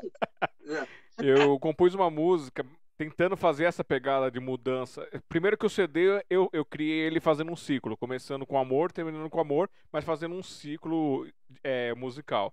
E tem uma música chamada Espero que Sim, que ela tem. É, eu tentei fazer é, essa ideia de quebrar os ritmos, de estar tá tocando uma coisa é, mais dedilhada, de repente entrar numa batida mais agitada, e ficar um pouco mais rápido, aí voltar pro dedilhado. Mas... Isso, então. Isso a música árabe faz assim com maior naturalidade. Nossa. Quem, quando, a gente, quando a gente voltar a, a se encontrar, vamos ver se a gente faz alguma coisa junto, então. Ah, demorou. Eu sou super a favor. É, eu sempre brinco que é o seguinte: é, eu mesmo aqui, como a gente tem dificuldade de acessar esses instrumentos árabes, muitas vezes a gente tem que se adaptar. Então, por exemplo, o carrom, ele não é um instrumento é, da percussão árabe, mas eu gosto de colocar na, na percussão árabe, porque dá aquela diferença, dá aquela mistura, aquela química, aquela fusão né, na, na música árabe. Né? Então, a gente começa a trabalhar com algumas coisas alternativas. Então, a gente colocar, por exemplo, aquele pau de chuva indiano, para fazer simulando que está entrando uma chuva lá. Tudo bem, lá dificilmente chove nos países árabes, mas né, nós estamos no Brasil, né? Então, mas, por que não adaptar, né? Então colocar, colocar um carrilhão, colocar algumas coisas assim que a música árabe não não acaba usando, mas por quê? Porque nós, nós vivemos aqui no Brasil e aqui a gente tem uma, uma uma percussão muito rica. A nossa percussão brasileira é muito rica, é pouco explorada, mas é muito rica. Porque determinadas regiões do Brasil você tem uma, uma gama de percussão, uma gama de percussão. Então é, é, é fantástico. Então quando eu fui lá para o Egito, o cara ficou surpreso de ver um brasileiro tocando derbaque. Olha que legal. Cheguei lá, pô, achei que eu estava arrasando, né? Depois a gente vai aprender que nós não sabemos nada. Entendeu? E aí, e aí eu fui aprendendo, aprendendo, conhecendo, vendo, vivenciando a cultura deles, porque isso é importantíssimo, né? E aí você começa a ouvir música. Você pega um táxi no, no Egito, por exemplo, o cara tá tocando uma música clássica, é, um calçum dentro do táxi, que é uma referência mundial para os árabes, que é uma coisa assim surreal para eles. Um calçum para eles é o, é o top do top do, das músicas. E você entra num táxi tá tocando. Então quer dizer, você, você vivia aquilo todo dia. Né? Era muito legal. Ó, a, a Rosa Azul colocou aqui que a música, é, é, música árabe é, impre, é, imprevisível e intuitiva, né? Esse, essa, essa, é uma música é, ela, ela, ela, trabalha com aquele lado árabe, que eu, que eu sempre falo assim, ou o árabe te ama demais, ou ele te, te odeia de uma vez. Não tem meio termo. Ou ele sofre, eu perdi meu amor, o que aconteceu com meu amor? Entendeu? Onde foi parar meu amor? Ou ele, você é a luz da minha vida, é o caminho que me guia, sobre o luar, as estrelas do deserto, que então ele sai de um polo para o outro, como a música árabe é. Ele vai trabalhando nesse humor, né? É, ou ele ama demais, daqui a pouco ele está sofrendo muito porque não vem. Então é muito legal. E também tem umas coisas bem interessantes na música árabe, que assim, às vezes eles pegam poemas sufi e transformam em músicas. Nossa, é uma coisa linda, linda, linda, linda. É uma mais linda que a outra. Já que a gente está falando de poema, você já fez alguma coisa dessa de tocar e, e, apresentar um poema, alguma coisa, sem ser cantado, falado? Ou não, coisa? não, assim? não. Eu, eu fico ou no tocar ou no organizar. Porque geralmente, como eu tô sempre com a banda aqui, eu tô sempre, ó, vamos virar, troca o ritmo, ó, agora, ó, vamos para lá, vamos para cá. Olha a partitura, presta atenção. Então eu tô sempre ali prestando atenção. E ainda tem a bailarina, né, que faz todo esse essa transformação do som em movimento para que o público possa, né, ver a, a dança por completo. Então, geralmente eu recitar um poema, é, tocando, para mim é muito mais é muito difícil, porque eu tenho que me concentrar em mu muitas tarefas. Bom, então, você sabe algum poema de cor? Um trechinho, não, alguma coisa? Não, não, porque qualquer, assim, qualquer poema, qualquer poema. Olha, qualquer poema. Eu tenho um poema aqui do meu livro, não é bem um poema, mas é uma citação né, do meu último livro. E, e eu coloquei assim, ó, né? O derbaque tocado com alma é o maior ilusionista. Os ouvidos sentem a vibração da magia ao tocar. Os olhos não conseguem acompanhar as mãos que encantam no solar. As bailarinas transformam os encantos dos sons na poesia em movimento, interpretam a mais linda melodia percussiva em uma hipnose, em uma hipnose sem, só de olhar. E só você, derbaquista, tocar com alma que o coração irá alcançar. Tiago Alfaru. Mostra a capa do livro, mostra a capa do livro. Opa, opa, vamos. O Merchan, Merchan, vou fazer aqui, ó, os três livros aqui, ó. Opa, ó, ó. Os ó. três livros aqui, ó, para vocês ficarem, ó. O primeiro livro é aquele que quer para quem quer começar. O segundo livro já, já para quem começou e quer avançar. E o terceiro lá. livro. E esse aqui é o técnico, né? Esse aqui já é todo partiturado para quem quer se aprofundar ainda mais sobre as, as melodias, percussão, a, toda a estrutura das, dos ritmos árabes. E aí vocês vão aqui, ó. Insta, arroba Thiago El no Instagram e no Facebook vocês entram lá na descrição desse vídeo aqui também tem todos os links. Pode pedir diretamente com ele ou vai lá no Clube dos Autores, em qualquer lugar do mundo que vocês estiverem, entra lá no Clube dos Autores. Autores, vai lá em pesquisa e digita Tiago El Faruque. Só tem eu bonitão lá, ó. Três livrão, ó. Ó que lindo. Bom, já que antes de seguir aqui, o Fagner Albuquerque está dizendo, ele deve ser um professor bem animado do jeito que fala na entrevista. É, professor. Bom, se tiver algum aluno meu no chat aí, posta aí, conta aí as tretas que são as aulas aí, que eles passam lá com os dedos tudo roxo, tudo nervoso, porque não sai. Não, eu, eu, eu tento ser o melhor professor possível. Como a minha formação é educação física, eu leciono é, educação física, é, eu penso que o professor ele tem que ser o, o mediador, ele tem que passar o máximo possível de conhecimento. E música, Música não dá para você trabalhar desanimado. Você está fazendo um negócio maravilhoso. Você está fazendo um negócio assim que mexe com a alma, mexe com o sentimento, mexe com técnica, sabe? Trabalha toda a percepção é, neurológica, fisiológica. E por que não? E por que não você não trazer esse, é, é, é, é essa energia para o instrumento de percussão? Vocês já viram alguém tocando instrumento de percussão sem energia? Não dá! Não dá! Tem que trazer toda essa energia para o instrumento. Senão, não. Você imagina um baterista, o cara tá assim, ó. A vontade que o cara tá. Não, o cara tá aqui, ó. Pá, tá, tá, não tem jeito. Então a percussão tem essa essa coisa. E a percussão mexe muito com, com o brilho da pessoa, né? Eu sempre brinco assim, porque hoje eu tenho muitas bailarinas fazendo aula de percussão e eu falo o seguinte: você tá com raiva, brigou com o namorado, com o esposo, o derbaque é a melhor solução. Que é o único lugar que você pode bater, sentar a mão, que ele não vai, ele só vai trazer melodias, só palavras bonitas. E, bom, já que estamos falando aí de, de, de professor, de música e, e, tal, dizem por aí, eu vou até tentar aqui, vamos, vamos, vamos lá, vamos compartilhar, vamos, vou, vou, pegar aqui a tela. O Thiago não vai ver, mas vocês vão, vão ver com a gente, vamos lá. Deixa eu ver se tá aqui, ok, ó. Você vai abrir o teu YouTube, que nem eu tô fazendo. Aí vocês vão lá pesquisar. Deixa eu trocar de conta aqui, porque eu tô com a conta de, de outro usuário e aí não vai dar certo. Deixa eu trocar para a conta aqui certa. É, beleza. Então vocês vão lá no pesquisar. Se tiver no celular também tem o pesquisar, tem a lupinha lá que você clica. Aí vocês vêm aqui, ó, na pesquisa, se tiver pelo computador, escreve aí Thiago com TH L Faruk com K. Faruk. Dá, dá um enter, só dá aquele enter, aquele enter maroto. Vai aparecer esse homem bonito aqui, ó, na foto, se você, é você bonito. É, é o bigodão. É o cara do bigode. Aí vocês clicam ali, ó, Thiago Alfaruco, ele tá com 31 inscritos, a gente precisa chegar nos 100 inscritos para ele poder ganhar o, o nome personalizado dele, ó, todo estilizado aqui em cima o, o, a capa dele. E aí ele tá explicando algumas coisas, apresentando, e dizem, eu não sei se é verdade, que ele é compositor. Será que ele é compositor desse instrumento? Eu só acredito ouvindo, vamos lá.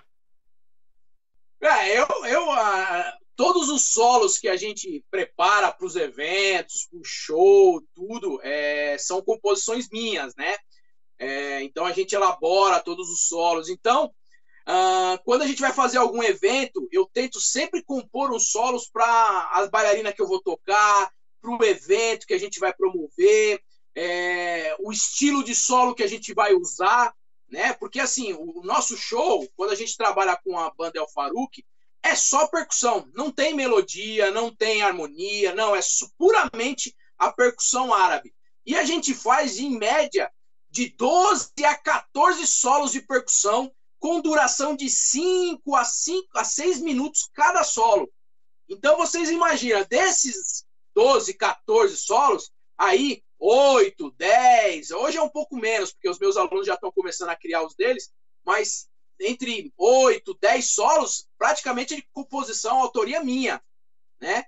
Então a gente ajuda ali os alunos, ó, não faz assim, vamos colocar uma, fazer uma percussão assim, percussão assim. Então tem essa percussão. Então procurem lá a Banda El Faruque, vocês vão ver o Thiago Solano lá no meu próprio canal do YouTube mesmo, e lá tem inúmeras composições, inúmeras composições, vários solos de, de, de percussão árabe, tá? Desde o mais simples, do mais elaborado. O último show foi um espetáculo. Nós trabalhamos com grandes bailarinas do Brasil, fizemos um show aí de, é, se não me engano, 13 músicas, 13 solos de percussão, um atrás do outro, tá, gente? Não é essa coisa faz um solo, para, bebe água, não. É um atrás do outro e vai rodando a percussão, troca de instrumento, cada um pega o outro, a bailarina entra e vai dar o show dela e a gente tem que segurar aquela música lá, aquele solo de percussão lá em cima, né? Fazendo todo um trabalho e aí ela sai. Geralmente, quando a gente trabalha com bailarina, eu tento compor o melhor solo possível para a bailarina. Então, eu estudo a bailarina, vejo o que, que ela gosta, o que, que ela não gosta, quais os toques, quais os floreios, quais as brincadeiras que ela gosta de usar no solo de percussão e tento montar uma sequência, montar uma composição que atinja é, a bailarina, que ela possa dar o melhor show dela, porque se a bailarina fizer o melhor show dela, com certeza o solo será o máximo, será o, uma composição maravilhosa. Você me enrolou e você não passou melzinho na boca das pessoas para elas verem como é que é. Então, vamos lá, eu quero, eu quero ver um exemplo para Malak. Entendeu? Ah, se eu fosse tocar para Malak, seria um solo assim bem técnico, né? Então vamos lá. Seria mais ou menos assim, ó.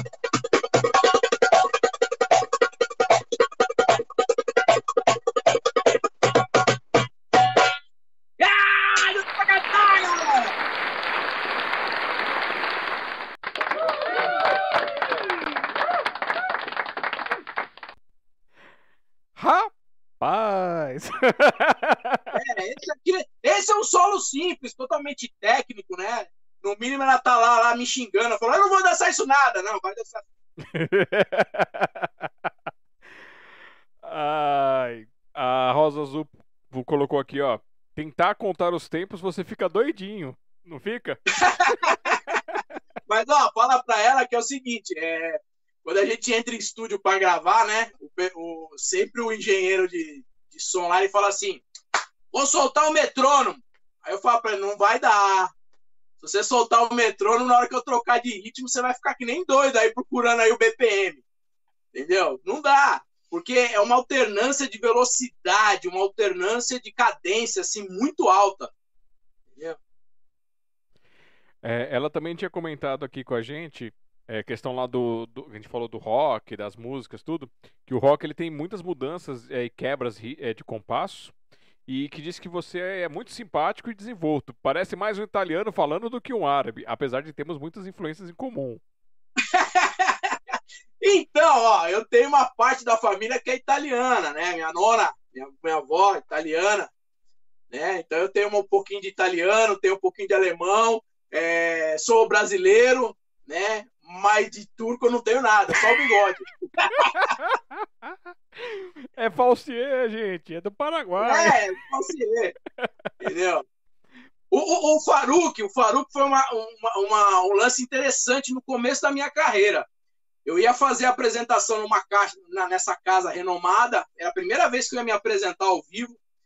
E aí eu tava entrando para tocar lá, o apresentador falou: "Mano, qual é o nome artístico?" Eu falei: "Nome artístico". Falei: "Meu amigo, eu tô aqui meia hora tentando lembrar o solo, o que que eu vou fazer. Eu nem lembrei do nome artístico". Aí tá, pá, é agora com vocês, Thiago Faruk. E aí ficou. Aí eu acrescentei o El. Aí ficou Thiago El Faruk, né? E o significado do Faruk? O Farouk é assim, é, ele tem duas, é, duas definições, né? O Farouk também foi um, um, rei antigo, né? Um faraó antigo, né? Nos tempos antigos do Egito, lá atrás, muito lá atrás, né? Que comandou o Egito. E também é, o Farouk com Q, porque depois eu troquei com K, é aquele que distingue a, a falsidade, a verdade da falsidade, né? Então ele tem essa simbologia aí, mas na verdade eu só fui descobrir depois. Primeiro me batizaram, depois eu fui saber. Se o cara tivesse me xingando, eu falei, tá beleza, tamo junto. Deixa eu só checar uma coisa aqui. Pera aí. Hoje, hoje é dia de cheque. E um beijo ah, pra Rô também, obrigado! É, ela vai, ela vai nos dar uma palhinha dela daqui a alguns dias, daqui a alguma, alguns, algumas sinopses ela vai contar estarei que essa história. Lá, lá, hein? Vai, vai mostrar a sua parte musical. Ela fez uma entrevista lá pro, com o Alan Tasso do Sarau Amor Esperança no canal dela, contando, mostrando as músicas. Bem, bem legal. Quem não foi, vai lá ainda no é, Caixinha de Música da Rosa Zupo. E aí vocês e... acompanham lá a história dela. E ela vai passar aqui com a gente também para contar um pouquinho e compartilhar. E o aí ela colocou, ela tinha comentado sobre o instrumento de percussão que é uma coisa pré-histórica, né, uma coisa límbica, e colocou: "Ah, agora tá explicado". entendeu? É, é, por causa das mãos, entendeu? Essa coisa de professor, é, é difícil não falar com as mãos, essa coisa de italiano, né? Eu tenho que ficar me contendo aqui, às vezes eu, eu pego, eu tô aqui, ó. Tô, tô doidão. Não, é, é, é que assim, de tanto tempo a gente dá aula, tem alguns gestos que a gente acaba desenvolvendo, né? É, quando eu tô com a banda, eles sabem, quando eu faço assim com a cabeça, é até para todo mundo parar. Então os caras já. Ah, parou! Ah, isso. às é vezes eu gosto de beber água, às vezes eu vou descer para pegar água, os caras param. Eu falo, não, vai agora. Esse, esse negócio, gente, para quem nunca uh, teve, mexeu com música, nunca teve com quem toca música, tem isso. Depois de, depois de um certo tempo, às vezes no mesmo dia acontece isso, mas geralmente é depois de algum tempo, vai se pegando jeitos para poder dar, dar deixa para a pessoa entrar, para fazer o negócio. Você não fala nada, você só dá aquela piscada, dá aquela balançada. Às vezes você nem combinou nada e o negócio já vai assim. É uma comunicação não, não. telepática. Às vezes pra fechar a música, para encerrar a música, o cara só dá uma olhadinha para você, você já sabe. Bom, vai durar tanto tempo, vai fechar. Entendeu? Então, é aquilo que você falou. É um gestual musical que a gente acaba adquirindo que isso é para a vida toda e o pessoal vai entrando na sua você vai aprendendo coisas novas também. E é difícil o italiano aqui não soltar, às vezes, de vez em quando, apesar de eu ter um, um, uma parte alemã também aí na, na história. Então você imagina. Mas é, é uma telepatia. A música tem, às vezes desenvolve uma telepatia entre eles ali que você.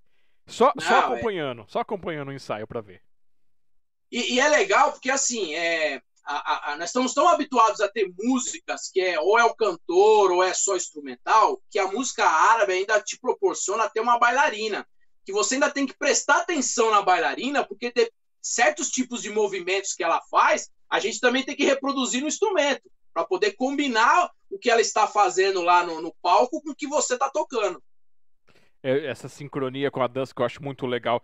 É, a velha na cintura daqui, tac, tac, tac, tac, tac, tac. E, aí, pare... aí você tem que acompanhar. Então, às vezes, a bailarina tá tremendo lá e você tá aqui no ritmo, você tem que entrar no tremido.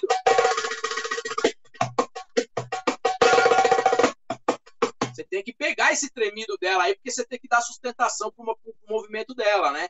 Então, além de você cuidar dessa parte da banda, você ainda tem que prestar atenção na bailarina. Né? Falando nisso, a... a Eliana, ela colocou aqui, ó. O Thiago, como professor, é bravo. Ou melhor, exigente. E na banda, ainda mais. E risadas. É, tem que ser, né? Eu, eu brinco assim, ó. É, é, é, o pessoal acha que eu tenho essa cara de malvado, mas eu não tenho essa cara de malvado. Eu sou extremamente animado, eu sou feliz, eu gosto de ver o negócio ali animado, pegando fogo, todo mundo tocando, todo mundo se divertindo, né? E às vezes eles chegam na aula lá, o pessoal não fala um A. Às vezes eu pergunto lá, vocês entenderam? Aí fica aquele silêncio, sabe silêncio de classe de sala de aula? Vocês entenderam? Ou senão, ou senão eu falo que tem aquele comentário bovino. Hum. hum. hum. Eu falo, pô, vocês entenderam mesmo? Tem certeza? Entendeu? Deixa eu ver uma coisa aqui.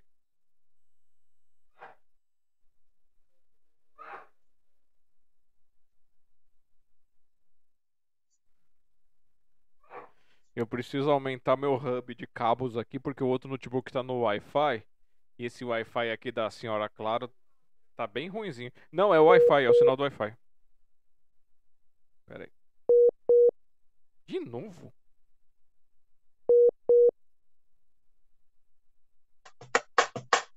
Oh, meu Deus do céu, viu? Claro. Voltamos, voltamos? Tá. Me ouve? Não, te, ó, eu te vejo, te ouço. Se você me ouve, faz tundum, tac tundum aí, vai. É.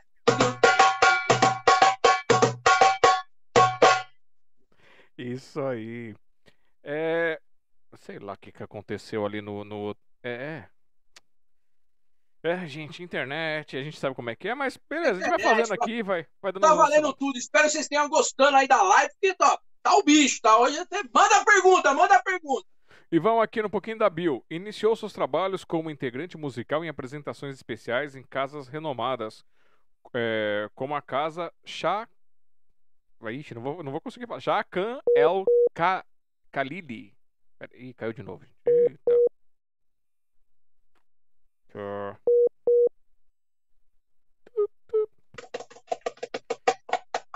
Voltamos, voltamos. Voltamos, voltamos, voltamos. Voltou então. É a casa renomada do é, Shah Khan El Khalili, é isso? É. Khan El Khalili. É, eu esqueci de puxar mais o L no árabe. É, Khan El Khalili. Né? Juntamente com grandes bailarinas de renome nacional, atualmente ministra aulas de debarque nessa grande escola de São Paulo. E essa grande escola tem nome? Canel Khalili. E aí o pessoal que quiser saber um pouquinho mais, faz como? Ah, o pessoal que quer fazer aula com o Thiago Alfaruque, ou me chama lá no Instagram, no Facebook, ou pelo Message, para as aulas virtuais, para as aulas presenciais, etc e tal. Ou entra lá na Casa de Chá Árabe Canel Khalili, né, e agende uma aula com o Thiago Alfaruque, vocês vão adorar. É dentro de um ambiente maravilhoso, todo decorado, com ornamentações árabes, e vocês vão ver que vocês vão entrar num outro mundo lá e eu vou fazer você sair tocando lá vários dundum da.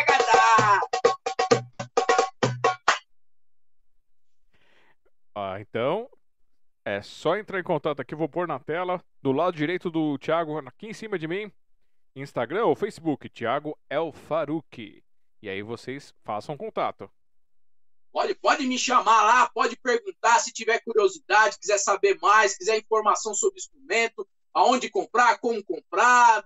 Pode me chamar, me chama lá, a gente conversa, bate o papo, tira as dúvidas. O importante é sempre tirar as dúvidas para não ficar nada ficar faltando e vocês adquirirem um melhor produto ou uma melhor aula.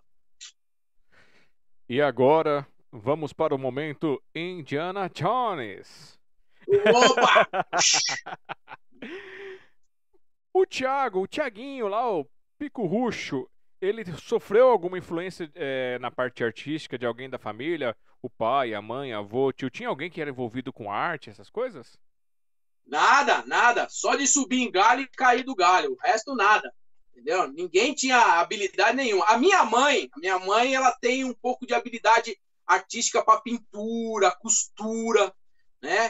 Uh, agora, meu pai, imagina, meu pai é esportista nato, né? Trabalha, gosta muito de coisa. Lá atrás, então, da família, quase ninguém. Mas sempre tem aquele pezinho ali, né? No cigano ali, sempre tem aquela coisa sabe? É, o pessoalzinho gosta daquela coisa mais espanholada, aquela coisa lá. E eu sempre dava uma olhada lá, falava, hum, isso aí me interessa. Mas eu nunca tive é, é, é condições de poder, é, poder fazer aulas assim. Aí tentei violão, falei, eu vou fazer violão. Achava o máximo lá, ficar numa rede lá tocando violão. Falei, é o meu sonho de consumo, né? Falei, vou tocar violão. Não, corda não foi meu meu meu amigo, as cordas, né?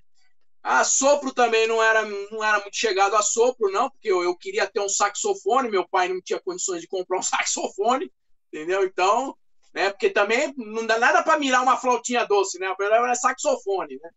Entendeu? Aí eu falei, bom, tudo bem, né? E aí, quando eu conheci a minha esposa, eu vi essa, essa área da percussão. Eu falei, meu, isso aí é legal, isso aí eu gosto. Opa, vamos lá, tá no sangue, né? Eu falei, vamos ver.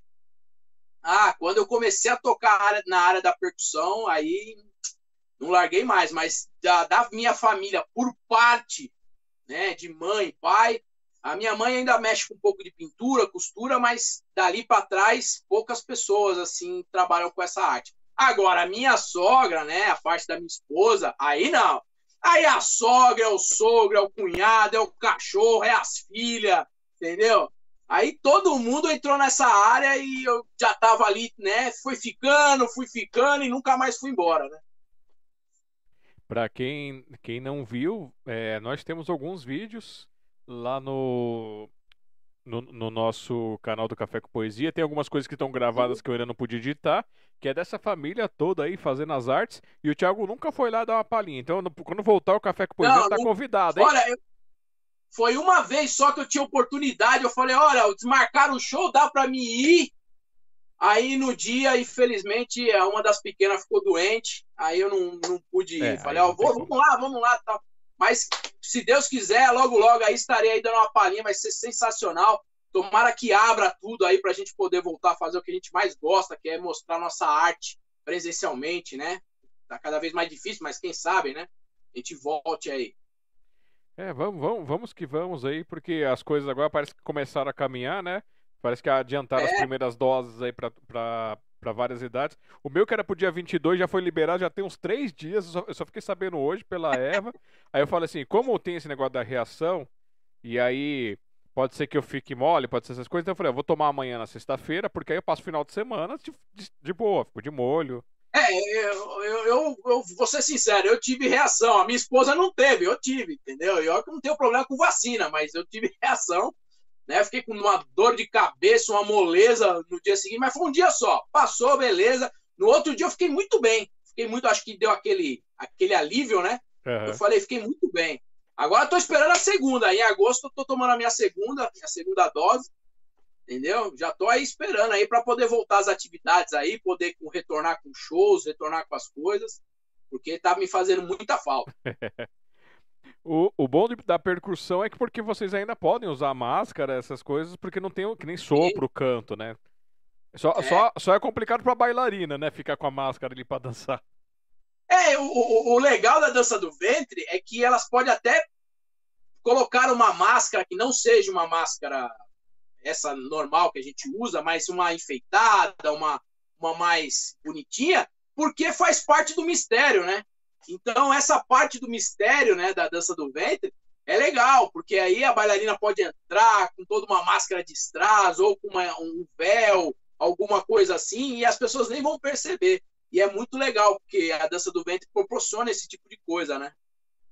É, eu só não sei quanto ao fôlego, porque vai ter que treinar muito, porque usar uma é, máscara é, mais treinar, pesada por é. baixo vai ser. Mas, ó, a, mas até nós da percussão, é, a gente também soa. a gente soa bastante.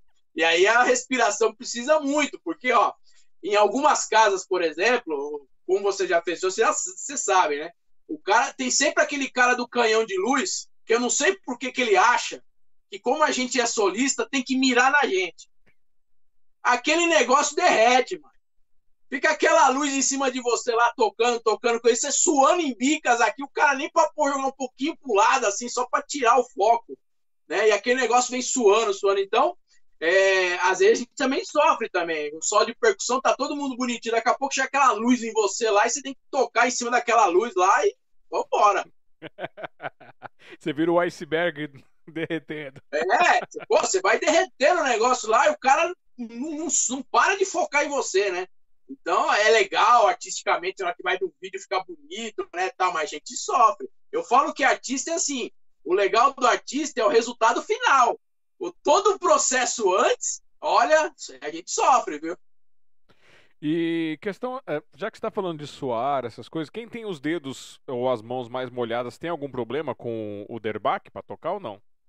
Então, aí vem aquela questão da pele que eu te falei dependendo da pele, cada pele tem uma absorção, né? Essa pele híbrida aqui, por exemplo, ela não retém o suor.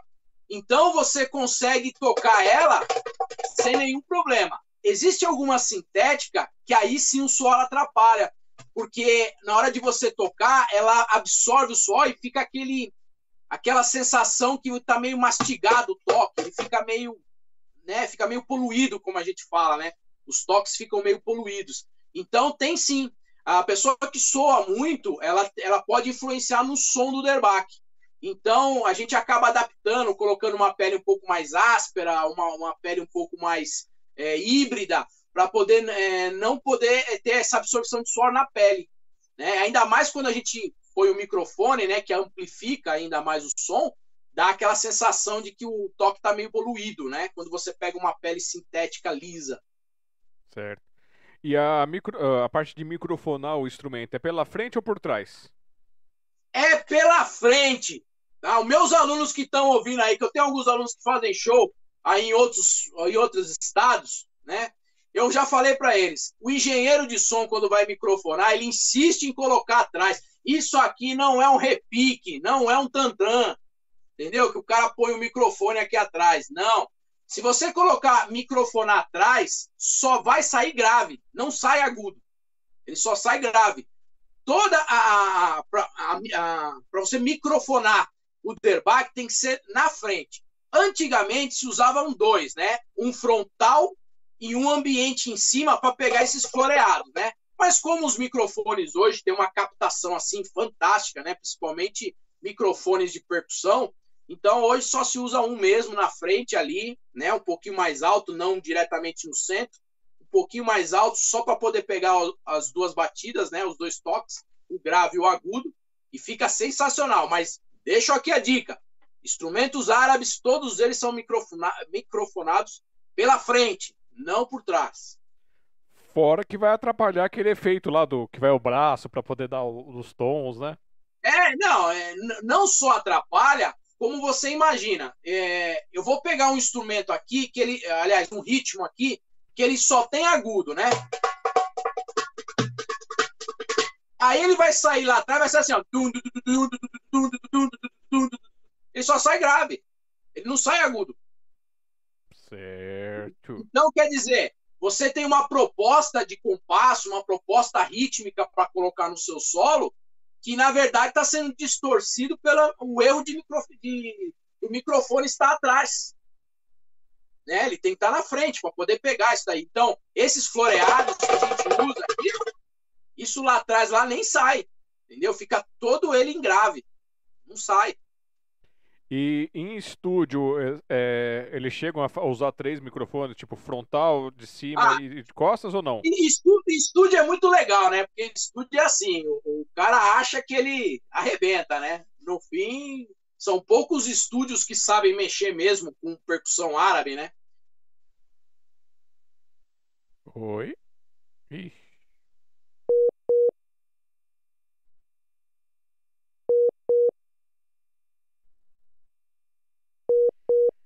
Ei, internet. Ei, internet. Internet tá Aí, voltamos, voltamos. voltamos. E aí, aquilo que eu falei para vocês, ó. Nós temos lá, você entra no estúdio, você sempre tem um direto e um ambiente. Quando a pessoa não sabe mexer com instrumento de percussão árabe. Porque aí o ambiente ele vai catar todo aquele efeito, aquelas brincadeiras que você fez, e o direto vai catar a base rítmica que você está utilizando, né?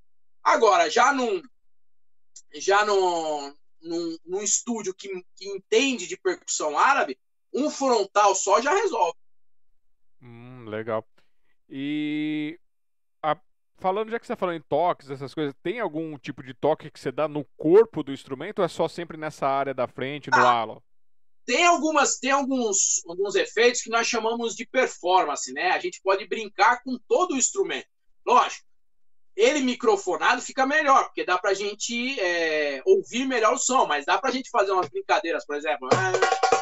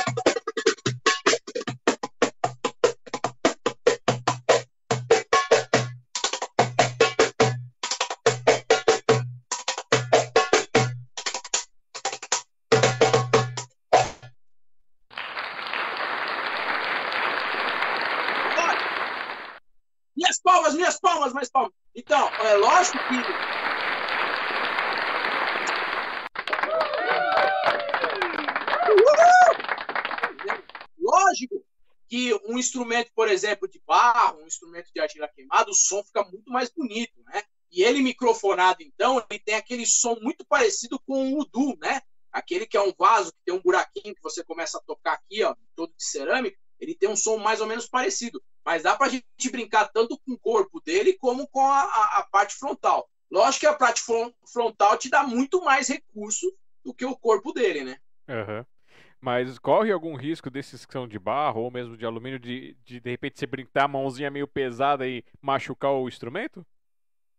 Ó, é, pode acontecer, não, não vou dizer que não, mas músico que é músico, raramente isso aí não acontece, né? Ele, ele sabe dosar a força, né, que ele vai entrar no instrumento, até porque o instrumento é dele, né? Se ele sentar a mão, ele vai quebrar, nunca mais ele vai achar um parecido. Mas, assim, Corre o risco? Sim, porque é, é barro, né? Então, barro é assim, é, ele tem uma durabilidade pequena, né? Então, como a gente tem que sempre aquecer o barro, de repente pode sofrer um trinco.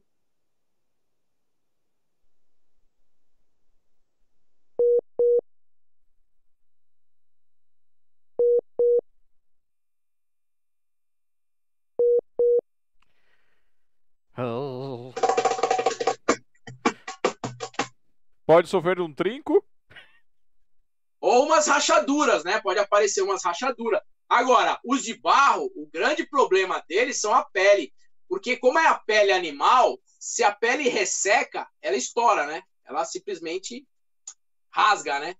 Então, é, os instrumentos de pele animal, você tem que tratar ele com hidratante, né? Passar colágeno na pele, né? Para não, não, não rachar a pele, e aqui como é um país muito úmido, né? Então a pele automaticamente ela fica sempre frouxa. Então a gente tem que sempre estar afinando, afinando, afinando, afinando, e o calor vai esquentando a pele, pode ser que chegar até a rachar, né?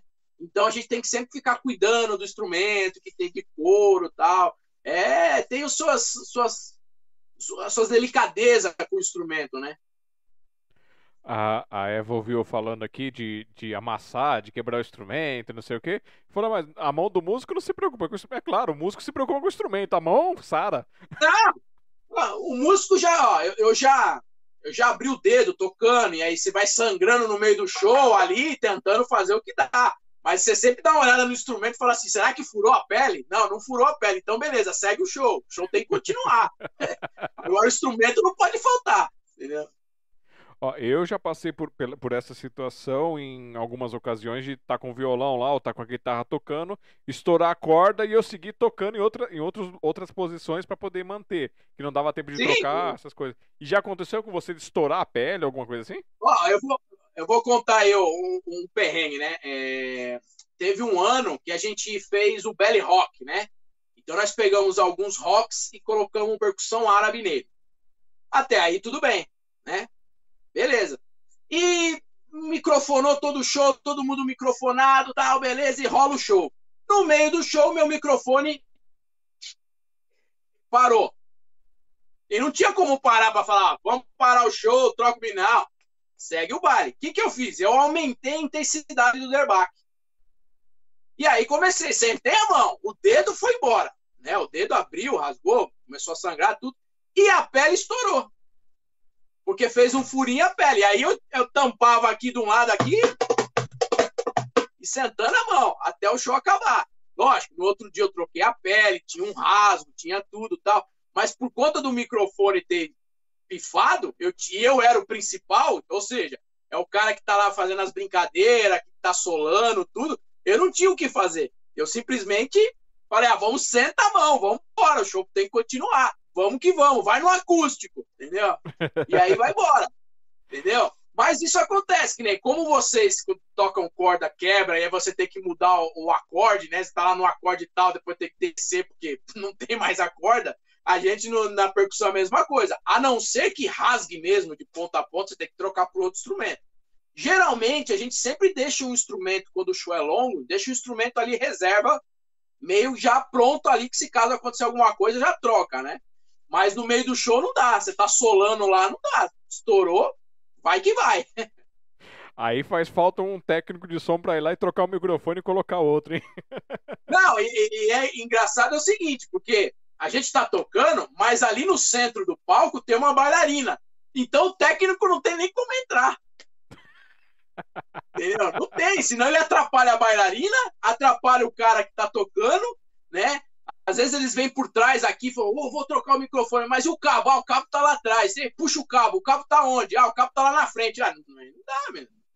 É. Tem que esperar, não, tem jeito.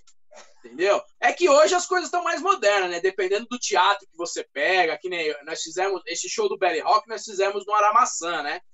Ah, é, lá os microfones eram tudo em Bluetooth, entrada Wi-Fi, não sei o que lá, né? Tal. E o cara vai lá, troca um plug, troca o outro, pá, fica pronto, tá, beleza. Mas já tive show lá que tinha tanto cabo no show que você não podia nem levantar, que você levantasse desconectava tudo. Eu já passei por uma situação lá no café, da pessoa tá tocando com, um microfone ali, e aí o microfone começar a falhar, eu já ligar o outro microfone, correr, colocar o outro microfone ali já, já captando, e aí eu volto pra mesa, desligo um, deixo o outro, e depois que a pessoa para, eu, eu mudo a posição. É, porque o pessoal acha que o, o operador é o, o, cara, né? Mas ele trabalha sozinho, coitado. Ele precisava de uns 5, 6 pessoas para poder fazer tudo que, que tem que realmente fazer, né? Olha o retorno, como é que tá o retorno? Olha as caixas, como é que tá? Tá saindo som aí, tá saindo som aqui, e o microfone aumenta mais, diminui. Entendeu? Ainda tem essa ainda. Né? É.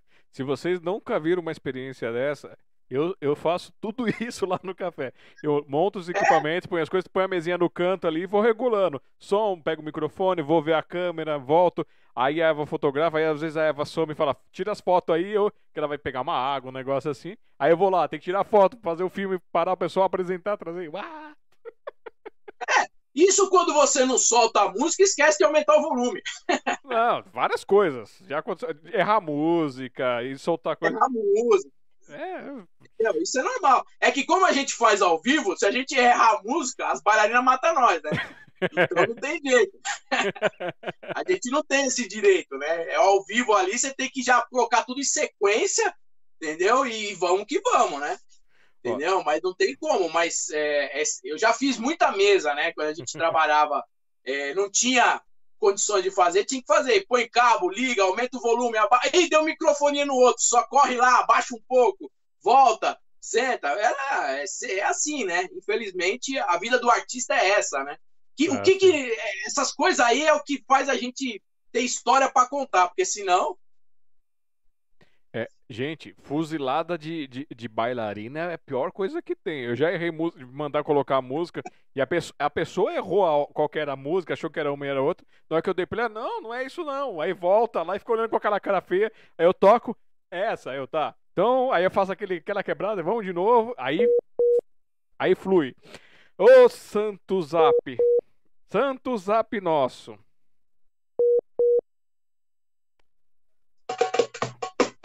Não, não é. Ah, é... voltamos, voltamos. Eu Mas, acho ó, que o sinal dele esse, que tá caindo esse lá. olhar de bailarina, esse olhar de bailarina que você fala, o olhar de bailarina de dança do ventre é um olhar mesmo. Ela só, ela vira para você assim, só abre o olho. Pensa, pensa assim a sua alma saindo do corpo e voltando só depois, entendeu?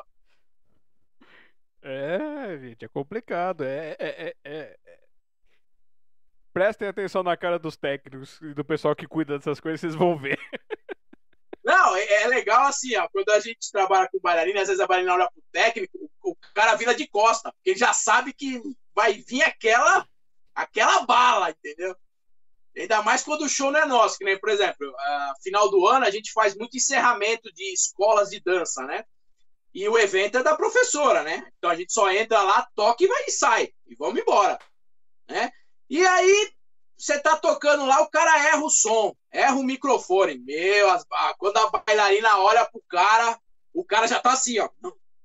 Né, mexendo na, na mesa lá, arrumando um jeito de. Porque a alma dele já foi embora. Já foi embora. Não tem jeito. E eu falo, ó, as bailarinas dança do vento, elas são tão elegantes, bonitas, assim, alta, fica ali na ponta do pé, assim, só o olhar dela já gela. O olhar dela, você abaixa a cabeça aqui e fala: não fui eu, não fui eu. não, é. E assim, você. Agora vamos dar uma explorada aqui. Fuge um pouquinho da música. Professor de educação física. Isso aí foi por influência do pai, esportista? Não, era assim. É... Desde moleque eu sempre joguei. Né? Eu sempre pratiquei atividade esportiva, desde moleque, né? E todo mundo vai achar, ah, futebol. Não. Eu jogava vôlei e handball. Fazia natação, nadava, competi, competi natação, fiz basquete. Eu sou o que o pessoal chama de atleta polivalente. Eu tinha habilidades para muitos esportes. Então, eu, eu gostava muito de jogar. E quando eu saí do colégio, eu fui fazer outras faculdades. Eu, quis, eu, eu cheguei a fazer economia, é, administração de empresa. E aí eu peguei uma vez meu pai, né? Meu pai, é, apesar de ele ser esportista, ele trabalhou como contador por muitos anos na antiga Eletropaulo, né? Eu falei, pai, vamos lá assistir uma aula comigo lá de economia, né? Lá na, na, na faculdade que eu tinha passado. Ah, eu cheguei lá, o cara falando de taxa cambial. Ah, porque mudou não sei o que lá, você vai converter o dólar em euro, pagar isso aqui, comprar ação, comprar isso, comprar aquilo tal. Peguei meu pai e falei, pai, vamos lá na faculdade de educação física, porque eu tô entendendo nada do que ela tá falando. Entendeu? Falei, vamos embora. Aí cheguei para fazer educação física lá, a, a diretora da, do curso de educação física, ela tinha sido a minha diretora do colégio. Então eu já conhecia a diretora, ela falou, Tiago, não, você tem que fazer esporte e tal, né? E eu sempre joguei, eu sempre pratiquei atividade é, física, esportiva, tudo. Então, quando eu fui fazer a faculdade de educação física, para mim, a faculdade de educação física teve a parte teórica, mas eu, eu meio que já dominava aquele ramo. Então, a, a área de educação física, para mim, ela foi muito legal, porque eu me diverti fazendo a faculdade. Porque eu já jogava vôlei, então as partes teóricas, as partes de técnicas, de metodologias, eu conhecia quase todas, porque eu já jogava, então eu, eu tinha noção do que os professores falavam.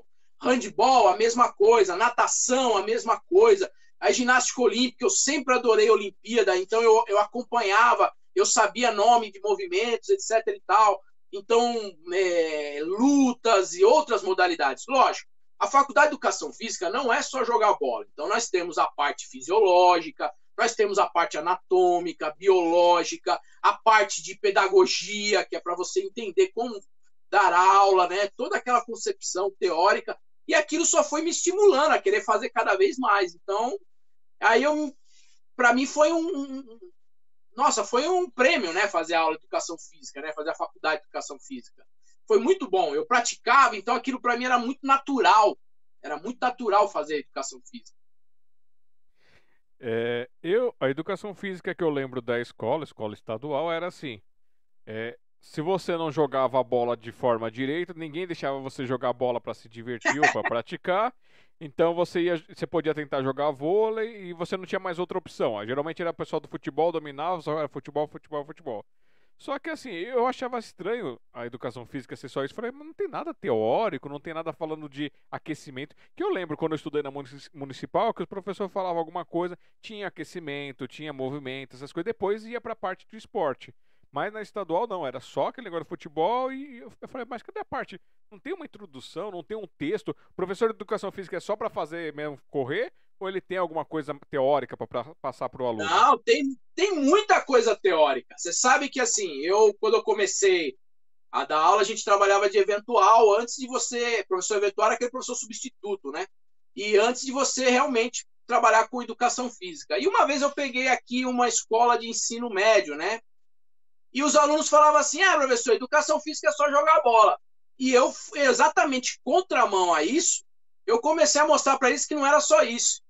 Né? Aí comecei a mostrar para eles é, como é que se preparava um aquecimento, o qual era a funcionalidade de um aquecimento, o que, que você poderia fazer com o alongamento, quais as possibilidades, é, como é que você é, entra numa academia, o que, que você precisa saber quando você entra numa academia, quais os tipos de exercício, qualquer coisa que ele vai dar. Lógico, você não vai prescrever exercício o aluno, mas mostrar para ele que existem outras formas de se fazer, é, como organizar uma tabela de jogos, tipos de campeonato, entender como funciona os campeonatos, lutas, é, futebol, vôlei, como é que funciona essa, é, é o jeito de montar a tabela, por que, que esse time encontra com outro, né? O que, que se fazer na faculdade de educação, por exemplo, anatomia, sabe? Anatomia geralmente né, é uma, uma aula super maravilhosa. Explicar sobre dieta, como é que funciona o seu organismo numa dieta, que principalmente as meninas do colégio, que está sempre ali na adolescência,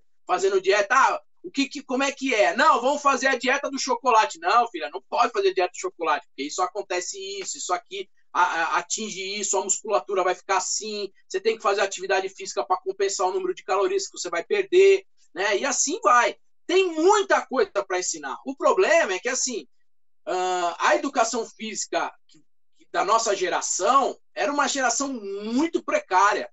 Os professores tinham até o conhecimento, mas a escola não dava o devido respaldo. Ou as escolas que você trabalhava, às vezes, tinham uma bola para você lidar com 50, 60 alunos. Como é que você vai aplicar um exercício com uma bola? Entendeu? É uma realidade totalmente diferente. Hoje se investe um pouco a mais na educação, mas não é o mar de rosa. A educação, ela, tá, ela é sempre. A educação e a saúde sempre entram naquele projeto seguinte: da onde corta a verba? Corta a verba da educação ou da saúde? Né? Então, os professores acabam sempre sendo prejudicados e a gente tem que sempre se reinventando. A gente tem outro jeito. Por exemplo, numa escola é, primária, por exemplo, você tem que trabalhar as habilidades motoras do aluno, a, ensinar ele a correr, a bater, a pular, a chutar, é, saber o que é uma lateralidade, né? Você mostrar para ele que existe outras habilidades motoras que ele não conhece. Para quando ele chegar no ginásio, a gente começar a trabalhar essas coisas de quicar a bola, é, segurar a bola, trabalhar coordenação motora. E aí tudo isso aí é um processo. Só que existem profissionais e profissionais que trabalham na área, né? Então a uhum. gente tem que sempre trabalhar. Eu sempre brinco que é assim, é que nem quando você vai numa academia. Ah, hoje eu vou fazer musculação. Beleza. Aí você entra na academia, tem sempre aquele professor ali, magrinho, sem nada, não tem nada a perder, e tem o fortinho bombado lá, cheio de massa. Com quem que você vai perguntar as informações? O cara bombado. Só que às vezes o cara bombado não entende nada, ele só entende ali de puxar ferro. O cara que entende mesmo é o cara que tá lá, o magrinho, que é o que conhece, que fez fisiologia, que estudou é, motricidade, que estudou cinesiologia, estudou toda a, a, questão de massa corporal, quais os tipos de exercícios que, que ele tem que aplicar, de que forma, quais os métodos, se é o método americano, se é o método russo, se é um outro tipo de método, porque cada ser humano, cada indivíduo, ele tem um, um, diagnóstico, ele não pode ser introduzido num padrão. Então, por exemplo, eu tenho problema no joelho. Eu não posso chegar numa academia e fazer a mesma coisa que um cara que, tem, que não tem problema no joelho. Então, as minhas atividades vão ser diferentes. Então, um profissional ele tem que conhecer isso. E isso, tanto na escola como na academia, eles são fundamentais. Sem isso, a educação física é isso que você falou. Resumindo, é jogar bola.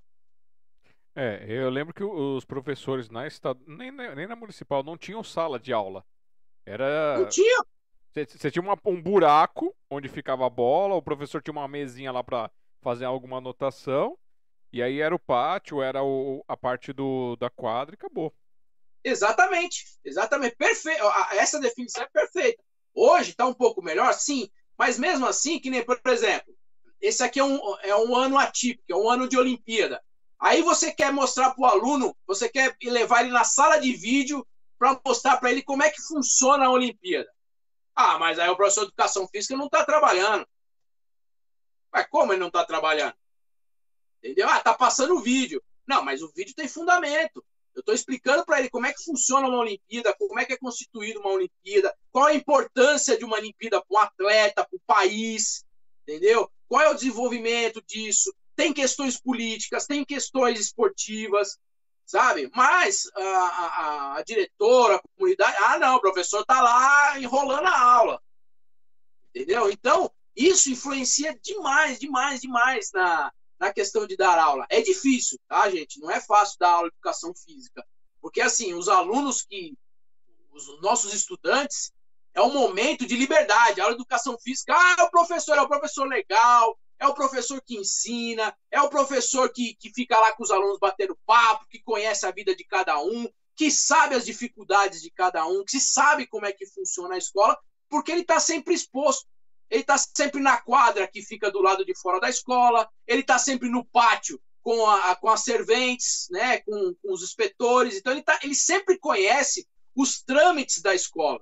E também tem uma coisa interessante, aí vai uma crítica minha. Por exemplo, educação ou orientação sexual, geralmente, quem, quem vai lá ensinar é o professor de educação física, que era o papel do professor, por exemplo, de ciência, biologia, que não pode ensinar por uma questão religiosa ou não gosta, ou certas coisas não pode se falar. E aí quem vai pegar? O professor descolado. Quem é o professor descolado da escola? É o professor de educação física. E aí vai para aquelas aulas de vergonha alheia, porque acaba sendo uma aula de vergonha alheia, não de ensinamento. É, então. Mas é, mas é legal, porque os alunos confiam em você, entendeu? Eu sempre brinco que assim, os piores alunos em sala de aula são os meus melhores alunos em educação física. Exato.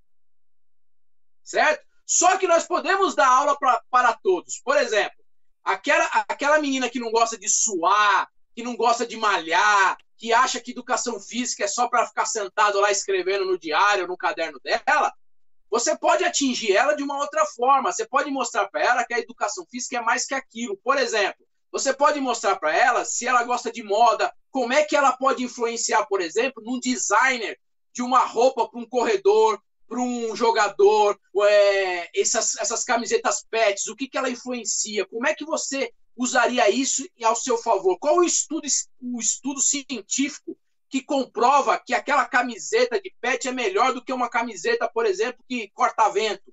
Por quê? Qual é a diferença? Entendeu? Opa, peraí, a, a menina já vai ficar interessada. Ah, professor, então posso fazer um lance de moda no, no, no esporte? Pode. Como? Atingindo ela de outro modo. Aquele cara CDF lá, que fica nas fundas da sala, que não quer saber de nada, dá um scout para ele fazer. Chega para ele lá e fala assim: ó, quantas vezes aquele cara chutou a bola errada, quantas vezes ele chutou certo, quantas vezes ele quicou certo, quantas vezes quicou errado, como é que se faz para melhorar o rendimento daquele jogador? Porque hoje o esporte é além dessa prática, é além. Hoje você entra num clube, por exemplo, de vôlei, futebol, handebol, basquete, você tem o setor é, da prática, você tem o setor da musculação, você tem o setor da fisioterapia, você tem o setor médico e você tem o setor do scout, que é o cara que vai te dar toda a estatística, toda aquela parte que o, que o técnico precisa para lidar. E por que não inserir isso lá no ensino médio, lá no ensino fundamental, explicar para ele que o, o, o, cara nerd lá ele pode se envolver sim com a parte é, esportiva, através de uma, um, uma coisa que ele gosta, que é essa coisa de número, pesquisa, de computação, desenvolver um software. Vamos desenvolver um aplicativo aqui sobre alguma coisa, vamos desenvolver aqui um software falando sobre é, é, motricidade,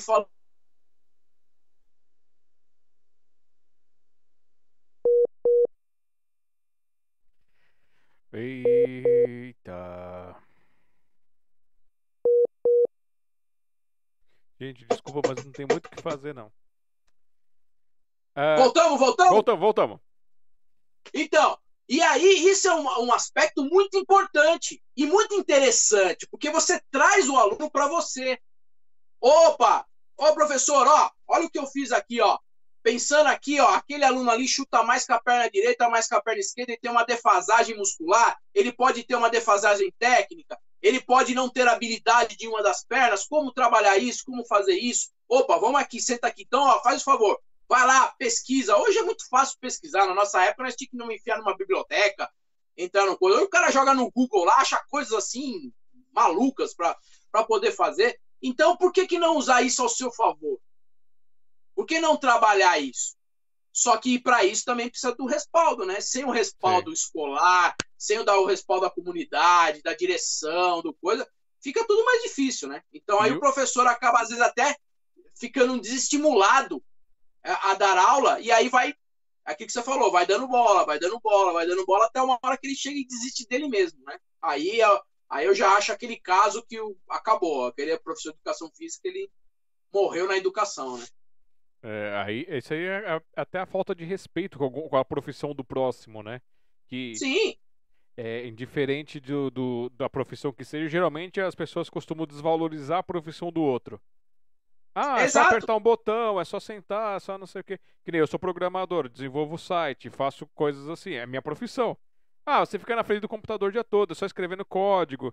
Ah, eu quero que você implemente isso daqui. Você pode fazer de uma hora para outra? Não, tem, eu tenho todo um ramo de coisa para chegar até ali. Exato. E, e aí, aí é onde você pega, por exemplo, se você vai no médico o médico chega lá e fala: ó, você precisa fazer caminhada. Ó, faz aqui, meia horinha de caminhada. Não. Ó, você tem que procurar um profissional de educação física, um personal trainer, porque a caminhada, ela pode ser uma caminhada leve, moderada, com intensidade, trote, corrida, depende. Aí você larga o indivíduo e fala, ó, você tem que caminhar. Aí o cara desembesta a fazer 10 quilômetros, 12 quilômetros, 15 quilômetros, aí morre de infarto. Aí o que, que aconteceu? É, sobrecarga, teve uma sobrecarga. O cara lá tá, ó, não pode fazer isso. O cara é sedentário, o cara é, é obeso, o cara tem problemas de, de cirúrgicos. Como é que você vai trabalhar isso? Você tem que procurar um profissional para fazer isso. Só que é que nem você falou, é um tentando sabotar o outro. É. Né? Aí, aí começam os problemas. Tudo começa o problema. Por exemplo, o que, que é o personal trainer? O personal trainer nada mais é que um, um profissional de academia ou de laboratorial, que a gente fala, né, aquela parte é, diferente do, da, da, educação física, que ele vai tratar do, do indivíduo individualmente. O que, que ele precisa para poder ou perder peso, ou melhorar uma massa muscular, ou desequilíbrio muscular. Ele vai trabalhar essas questões. Certo? Então, quem vai fazer isso? Médico? Não. Fisioterapeuta? Não. Só o profissional de educação física. Entendeu? E às vezes as pessoas confundem, entendeu? Confundem isso. Entendeu? Acha que ah, o médico falou que eu tenho que fazer caminhada umas 10 voltas no quarteirão. Mas espera aí, você você está caminhando certo? Você está usando o calçado certo? A roupa adequada para fazer isso? E a sua dieta, como é que é? Porque não adianta você dar 30 voltas lá e sentar lá, comer uma feijoada, tomar Coca-Cola. Não adianta, você vai ficar lá fazendo corrida e não vai chegar em lugar nenhum. Entendeu? Como é que você equilibra isso? Certo? Então, é, é essas coisas aí eu sempre falo. A, a, a profissão de educação física ele, ela poderia ser muito mais valorizada. Entendeu? Só que ela, ela se torna meio cansativo, porque você acaba batendo na tecla, não, tem que fazer assim, vamos fazer aquilo. Só que ele sempre procura outras alternativas e não o, o devido profissional, né? É. E, e, e antes, vamos primeiro é, parabenizar o Thiago, porque ele está falando com propriedade, por ser professor, está falando com aquele brilho no, no olhar e com poesia. ele está trazendo poesia da área dele. Porque o pessoal fala, ah, poesia é só escrita. Não, gente, a poesia está em tudo que é feito com amor, feito com verdade, que é feito com sabedoria. Então é um ato poético que você fez aqui também com a gente agora, nos ah, compartilhando ah, esse conhecimento. E celebrando. É que assim, é, é, como eu vejo assim, como você é um programador. O pessoal acha que é só chegar lá e falar assim: Ô, oh, Alexandre, preciso de um programa assim, assim. Dá para fazer para amanhã? Não, meu, não é assim. Eu tenho todo um esquema, você tem que elaborar, são questões que você tem que levantar, você tem que fazer toda a, a linguagem disso daí, como você vai transmitir essa linguagem para a computação, como vai fazer. Eu sempre brinco que, assim, no colégio eu me formei em processamento de dados. Eu fiz processamento de dados. Na época que o Clipper e a linguagem C ainda estavam se desenvolvendo. Entendeu? Quer dizer, é a raiz da raiz, né? Entendeu? Eu estava fazendo ali. E, e o professor sempre falava para nós, falava assim, olha, o pessoal acha que fazer programação com linguagem binária, essas coisas, transformar a linguagem em código, tudo que é só digitar lá uma frase lá e tá beleza. Não, você tem que saber se aquilo funciona, se não funciona, para onde vai, que diretório que ele vai, para onde ele vai, onde ele vai buscar. Você tem que contratar um profissional. Não adianta você simplesmente falar, ah, eu sei fazer, me viro, vou entrar aqui, vou fazer. Não. A pessoa tem que saber onde mexer, quais os códigos que ela vai usar, quais os parâmetros que ela vai ter que utilizar, quais são as variáveis que ela vai encontrar. Então, Sim. sem isso, não tem como. É, a gente acaba passando por, por várias coisas. Até na área de editor, na parte editorial, a gente tem aquela coisa, tem, um, tem algumas empresas que fazem a produção de livros que oferecem gratuitamente a parte editorial, assim, só dá o preço do livro e dá de graça o negócio. Falei, não, mas tem o, o, cara que vai pegar o seu texto, vai digitar, vai formatar, vai te mandar e você vai mandar de volta. Aí, se você precisar revisar, tem que ter um revisor para revisar, tem todas as coisas. E o pessoal é, não valoriza. É, ó, isso é legal que você tá falando, porque eu lancei os três livros e eu, eu sempre brinco o seguinte: é, é, é uma propaganda, entre aspas, enganosa. Porque assim, você vai lançar o seu livro lá, eu tenho todo o conteúdo, mas você tem que pagar o cara para diagramar, o cara para fazer a capa, o cara para revisar, o cara para fazer toda a arte do seu trabalho, o cara para postar. Quer dizer, não é de graça. A de graça é só a vendagem, né? O que o cara vai te oferecer. Você vai postar lá na editora dele, ele vai vender. Agora, eu, graças a Deus, tive a sorte de ter uma sogra que, que meu, é, é professora de português francês, então já sabia mais ou menos como é que era o esquema, então eu já tinha como diagramar, o livro já estava diagramado, então era mais fácil. É, as imagens, assim, quem conhece um pouco de, de, de, Photoshop, essas coisas, consegue montar uma capa, montar alguma coisa. Então eu tenho um conhecimento básico, mas consegui fazer. Então muitas coisas assim, ah, eu não precisei fazer. Então o livro, para mim, ele foi assim enriquecedor, porque eu aprendi muita, muita coisa. Lógico, dois deles eu acabei ganhando do, da editora, né? Que foi um contato direto, né? Mas o terceiro eu fiz a parte, eu já sabia todo o esquema, foi fácil. Então, gente, toma cuidado com a pegadinha, contrate um profissional que saiba fazer essa diagramação toda. Contrata o Alexandre! É o Alexandre lá que ele faz todo o coisa? É, porque, gente, fazer livro não é fácil. Olha, eu, eu vou dizer para vocês, eu, eu fiz três nessa pandemia e fico muito feliz porque dizem que tem três coisas que você precisa fazer no mundo, né? Plantar, escrever um livro e ter filho. Eu, graças a Deus, consegui fazer os três, fiz dois filhos, três livros e plantei muitas árvores na minha vida. Entendeu? Então, e ainda toco, ainda faço barulho ainda. Olha que legal. Não tem melhor coisa do mundo. Então, gente, quem precisar fazer um livro, não entra nessas pegadinhas. Ah, tem, ah publique seu livro de graça. Não. Contrate o um profissional, vai lá, monte entendeu? Faça um livro bacana, né? Que você possa aí divulgar, divulgar o seu trabalho. Contrato Alexandre, que nós estamos todo mundo junto. é, é o que eu falo, pessoal. Às vezes é, eu vejo alguém no Facebook, assim, eu, teve uma menina que aconteceu, foi um caso num grupo que ela estava oferecendo por a fazer por 20 reais a capa de livro das pessoas. Aí eu chamei ela de particular, falei assim, ó, eu tô na área há muito tempo, se é isso que você tá fazendo, você tá depreciando os outros profissionais. Ixi, caiu. De novo. De novo. Ai, pera aí, gente, que eu já continuo meu rap. Voltou. Voltamos, voltamos. Então, Tamo no ar de novo, gente. aí eu falei, aí eu chamei ela no particular, falei assim, ó, vou conversar com ela, falei assim, ó, eu não sei por que, que você está cobrando esse preço, mas o preço que a gente cobra geralmente é esse daqui para iniciar e depois vai até aqui, não sei o quê.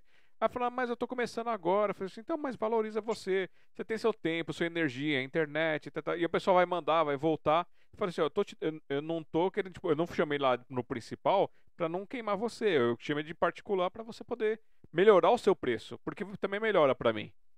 E aí eu não tenho problema de compartilhar conhecimento, porque se você quer aprender, você vai aprender comigo. Se você quiser contratar, você sabe que eu sei fazer. Então é isso. Exato. E, e outra, troca de informações sempre é importante. E também tem um outro aspecto que eu sempre falo pro pessoal. Quando você entrega seu serviço de graça, nunca mais você vai poder cobrar o valor devido. Pois é. O pessoal tem que se valorizar também e tem que entender. Se valorizar. Porque sempre vai ter alguém que fala, ah, tem alguém que faz mais barato. Vai lá. Tem, é. Eu, a, a minha vida toda artística, né? Eu sempre eu tive um, um, patamar de valor e eu trabalho assim. Ah, quer alguém mais barato? Não, contrata de profissional.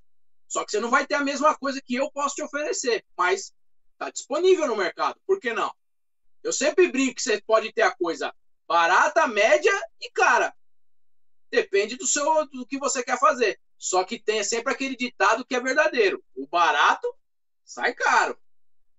Eu, eu Às vezes você vai ter problemas, você vai ter problemas sérios com o profissional, com o que ele pode te entregar, ou algumas coisas assim desse, desse nível, que pode simplesmente afetar o seu trabalho, queimar o filme do contratante, não do contratado. Sim. E, e não existe o cara, existe o justo pelo, pela qualidade que você recebe. Você recebe.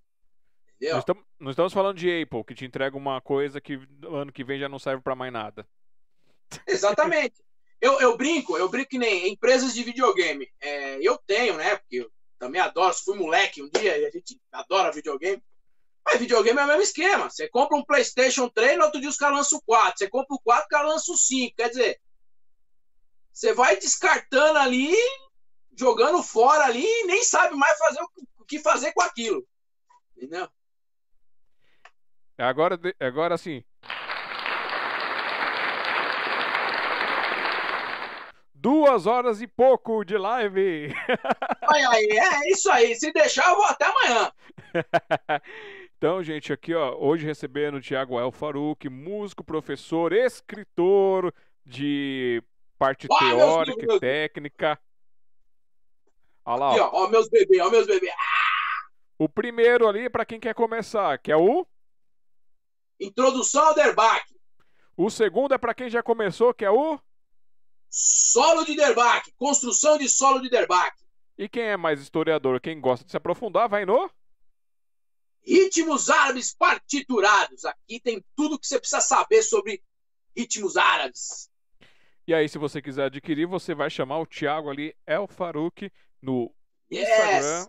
Facebook ou aqui, também tem o e-mail e o WhatsApp que eu esqueci de falar, tá aqui na tela, gente, também. Olha, olha só como eu sou tonto. Tem e-mail, tem o WhatsApp, me chama no Instagram, me chama no Face, me chama no Dudu Takata, me chama até por fumaça. Se eu ver, eu respondo. Ó, WhatsApp 5511 99134 2204. E, Thiago, é, e aí o pessoal também pode comprar pelo. Como é que é o nome lá? É o lugar onde o pessoal compra online? Ah, eles podem comprar direto do Clube dos Autores, né? Aí pode comprar o e-book ou o livro impresso. Lá tem as duas versões, vocês podem adquirir lá sem problema algum. Então vão lá, Clube dos Autores, vocês adquirem e podem avançar seus conhecimentos, aprofundar-se e valorizar, claro, o artista que está com a gente, compartilhando nessa noite sempre, sempre. os fragmentos por favor, da sua alma. Por favor, porque a, gente- a no- a nossa arte né, vai transcendendo gerações e gerações. E o que fica é o que está escrito. Entendeu? Porque o prático a gente leva para outra vida. E aí, como fundador e intérprete, atuou juntamente com a banda El Farouk, diversos shows em casas noturnas, espetáculos de dança. A banda também tem como objetivo promover alunos e outros debar- debarquistas que visam solos de debarque. E em 2005 viajou para o Egito, onde teve a opor- oportunidade de realizar aulas particulares com o eterno percussionista egípcio Camis Hench, e também o eterno pô, Khaled Badawi, e o Rossan Hamid. Ah! E só aquela curiosidade que ele contou aqui pra mim em off, que foi que ele chegou lá no, no, na- na- no Egito lá já foi pôr no banca, né? Conta aí pro pessoal, pro pessoal dar uma risada. Ah, cheguei lá achando que eu tocava pra caramba, né? Cheguei lá no Egito, lá detonando. Logo na entrada, assim, quando você vai acessar lá o Egito, você vai passar lá pelo, pelo, pelo aeroporto, né? Pela entrada lá do, do, do, do check-in lá, que o cara vai ver seu passaporte. Eu cheguei lá todo, todo, né? Pá, entreguei meu passaporte, minha primeira entrada no país lá. Falei, o cara vai vistoriar meu passaporte, vai ver, né? Tal. Tava fazendo isso com todos os brasileiros que estavam acessando. Aí eu entreguei o meu lá, o cara viu essa cara de turco aqui, com esse bigodinho, ele, turco, turco, yala, yala, yala, e me mandou, nem olhou meu, meu passaporte, peguei lá, entrei, entendeu? Entrei como turco lá no país árabe, entendeu? Acho que o cara achou que eu sabia falar árabe, né? E mandou eu entrar lá, fui, cheguei lá. É, Essa história aí correu, porque a gente estava num grupo legal de brasileiros, o pessoal falou assim, ó, o Turquinho, ó, o Turquinho entrou lá tal. Eu não falava nada, eu só entreguei o passaporte, o cara olhou pra minha cara e falou, turco, yala, yala, já sabe, entra logo. Foi, meu, foi muito legal. Essa viagem aí marcou muito a minha vida, de tanto profissional como pessoal. Né? Não tem a melhor coisa que você visitar um, um país com uma cultura rica como o Egito, né? Você vê as pirâmides de perto, você vê a esfinge de perto, né? O Museu do Cairo, que recentemente agora eles inauguraram o novo Museu do Cairo, né, recebendo os grandes faraós dentro do museu. Eu cheguei a ver a, o hall das múmias, onde estava lá Ramsés, onde estava lá é, as outras múmias antigas do Egito. É, meu, é, é, é, a coisa mais linda. Fora os instrumentos, né? Que aí você já vai lá na rua dos músicos mesmo, onde tem as lojas dos, dos instrumentos profissionais, os melhores instrumentos do mundo, né? Eu cheguei a comprar lá. E, meu, foi uma viagem inesquecível. Eu fiquei num hotel de frente pro Nilo, que é a coisa mais. Que era só era uma de mel, eu e minha esposa de frente pro Nilo, mano. Aí, beleza. Maravilha. A única coisa lá que o sol lá é, é, é o dia inteiro. A noite lá só tem quatro horas. O resto é claro o dia inteiro. É, eu ia fazer uma piadinha, mas deixa quieto. Senão eu vou apanhar aqui. Não, vou fazer, vai. E você viu os alienígenas? Olha, os alienígenas eu não vi, cara, mas eu vou falar uma coisa pra você. Fiquei decepcionado com a esfinge, cara. Porque quando a gente pega a capa do National Geographic, né, a gente vê aquela esfinge, aquela pirâmidezinha desse tamanho lá. Pô, cheguei lá, a pirâmide lá é um toquinho desse tamanho. Eu falei, pô, que sacanagem que os caras fizeram. Eu acho que os alienígenas vieram levar a original e deixaram aquilo lá, meu. Porque não é possível. Entendeu? Porque não é possível. A pirâmide, sim, uma pirâmide é um, um monumento assim colossal. Eu tive que andar, ó, não é andar metros, gente. Eu tive que andar alguns quilômetros para enquadrar na máquina fotográfica a pirâmide. É um negócio surreal, sabe? Agora a, pira... a esfinge não, a esfinge dei cinco passos para trás e já enquadrei. só, só colocando aqui uma, uma informação cultural, gente. Alienígenas a gente encontra sempre que vai no aeroporto, que a gente vai para outro país, porque alienígena é o estrangeiro, né? O estrangeiro, É ele é um, estrangeiro. ele é a, a- ele tem a, tem a formação da palavra Al- alienígena al- que é o- é, é a tradução em árabe, alienígenas. tem esse negócio do, do- da palavra alienígena significa isso, que é aquele que vem de fora, que é o estrangeiro. Mas Quando a gente fala, diga. vou dizer uma coisa bem legal para você. Eles adoram brasileiro. Agora, americano, aí o negócio ferve. Mas brasileiro, ó, eu, eu estava na. Por incrível que pareça, né? É, existe um, um, lugar lá parecido com a 25 de março, e ele chama, e, e lá chama-se Canel Khalili, né? Que é o mercado árabe lá. E, e, eu cheguei numa loja lá, eu e minha esposa, e nós, como é que pergunta mesmo em inglês quanto custa, né? How much, how much, como é que é, como é, que é árabe mesmo? O cara falou lá, a gente não decorou tal. Chegou um árabe atrás, bateu no nosso carro, falou, pergunta quanto custa, em português. Arrastada, assim, meio portunhol, né? E falou, nossa, meu, quando eles descobriram que nós éramos brasileiros, meu, eles não deixaram nem a gente ir embora. Eles gostam muito de brasileiro, cara é, foi impressionante assim a visita, a visão que eu tive. Eu não me senti um alienígena lá, né? Eu não me senti, né? Eu me senti assim, depois de um ou dois dias assim, eu parecia que eu estava vivendo ali no centro de São Paulo, entendeu? Maravilha, entendeu?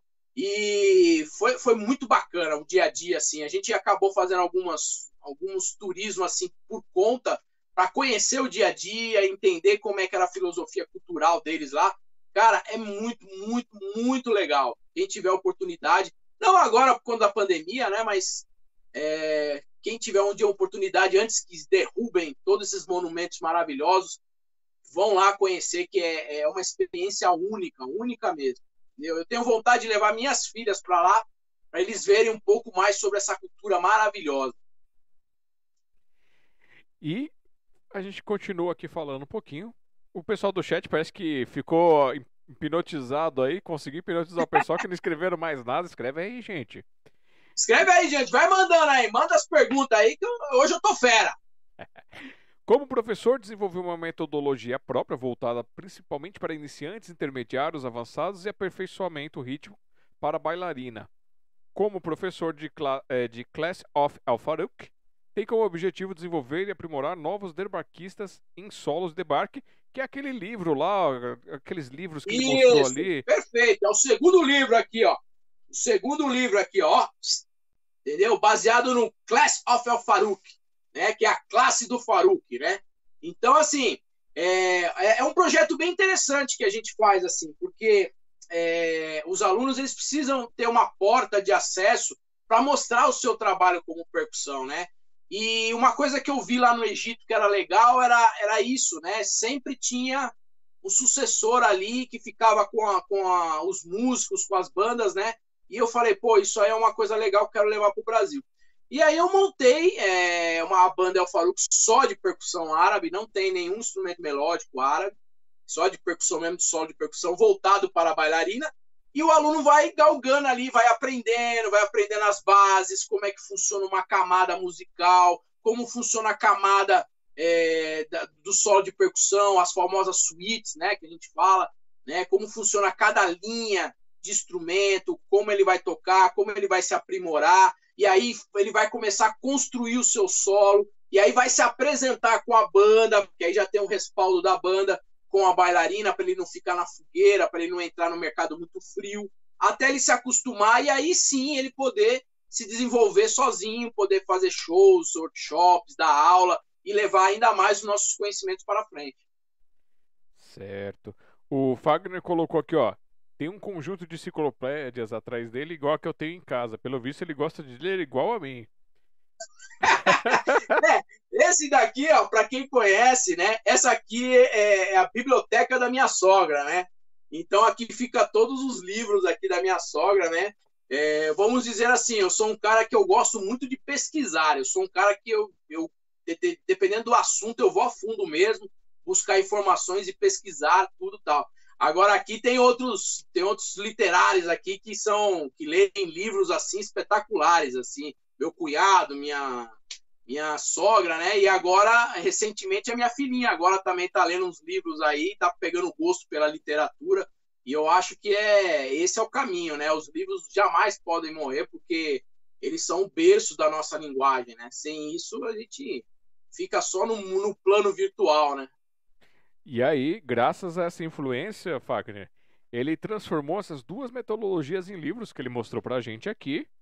E primeiro, Introdução ao Debarque em Der, é, Derbach, tá certo? Em 2020, Isso. que aborda esse, esse maravilhoso instrumento chamado derbaque e compassos rítmicos. Que é aquele depois, básico lá, como é que é o básico aí? Do, do, do, como é que, como é, não, vamos, vamos falar do primeiro então. Como é que é o básico aí que, que a pessoa começa a encontrar aí no básico? É, é aqui no tá? básico ela vai conhecer tudo sobre esse instrumento, que é o derbaque, é, afinação, pele, tipos, como manusear, as batidas bases, tudo. E depois ele vai ter um estudo específico só de compassos árabes, ritmos árabes aqui que ele vai ter. Então aqui tem mais ou menos 163 páginas de puro conhecimento de percussão árabe, tudo sobre derbaque e ritmos árabes. E aí eu vou pedir para você mostrar os, os, três, os três pontos iniciais do instrumento aí, como é que faz. Ah, os pontos iniciais. Ó, é, só, os três, só para o pessoal ter um gostinho, vai, três pontos. É, aqui, aqui é o seguinte, três notinhas, grave, médio, aliás, grave, agudo e médio. Então aqui, ó. E aqui a gente pode brincar de várias formas.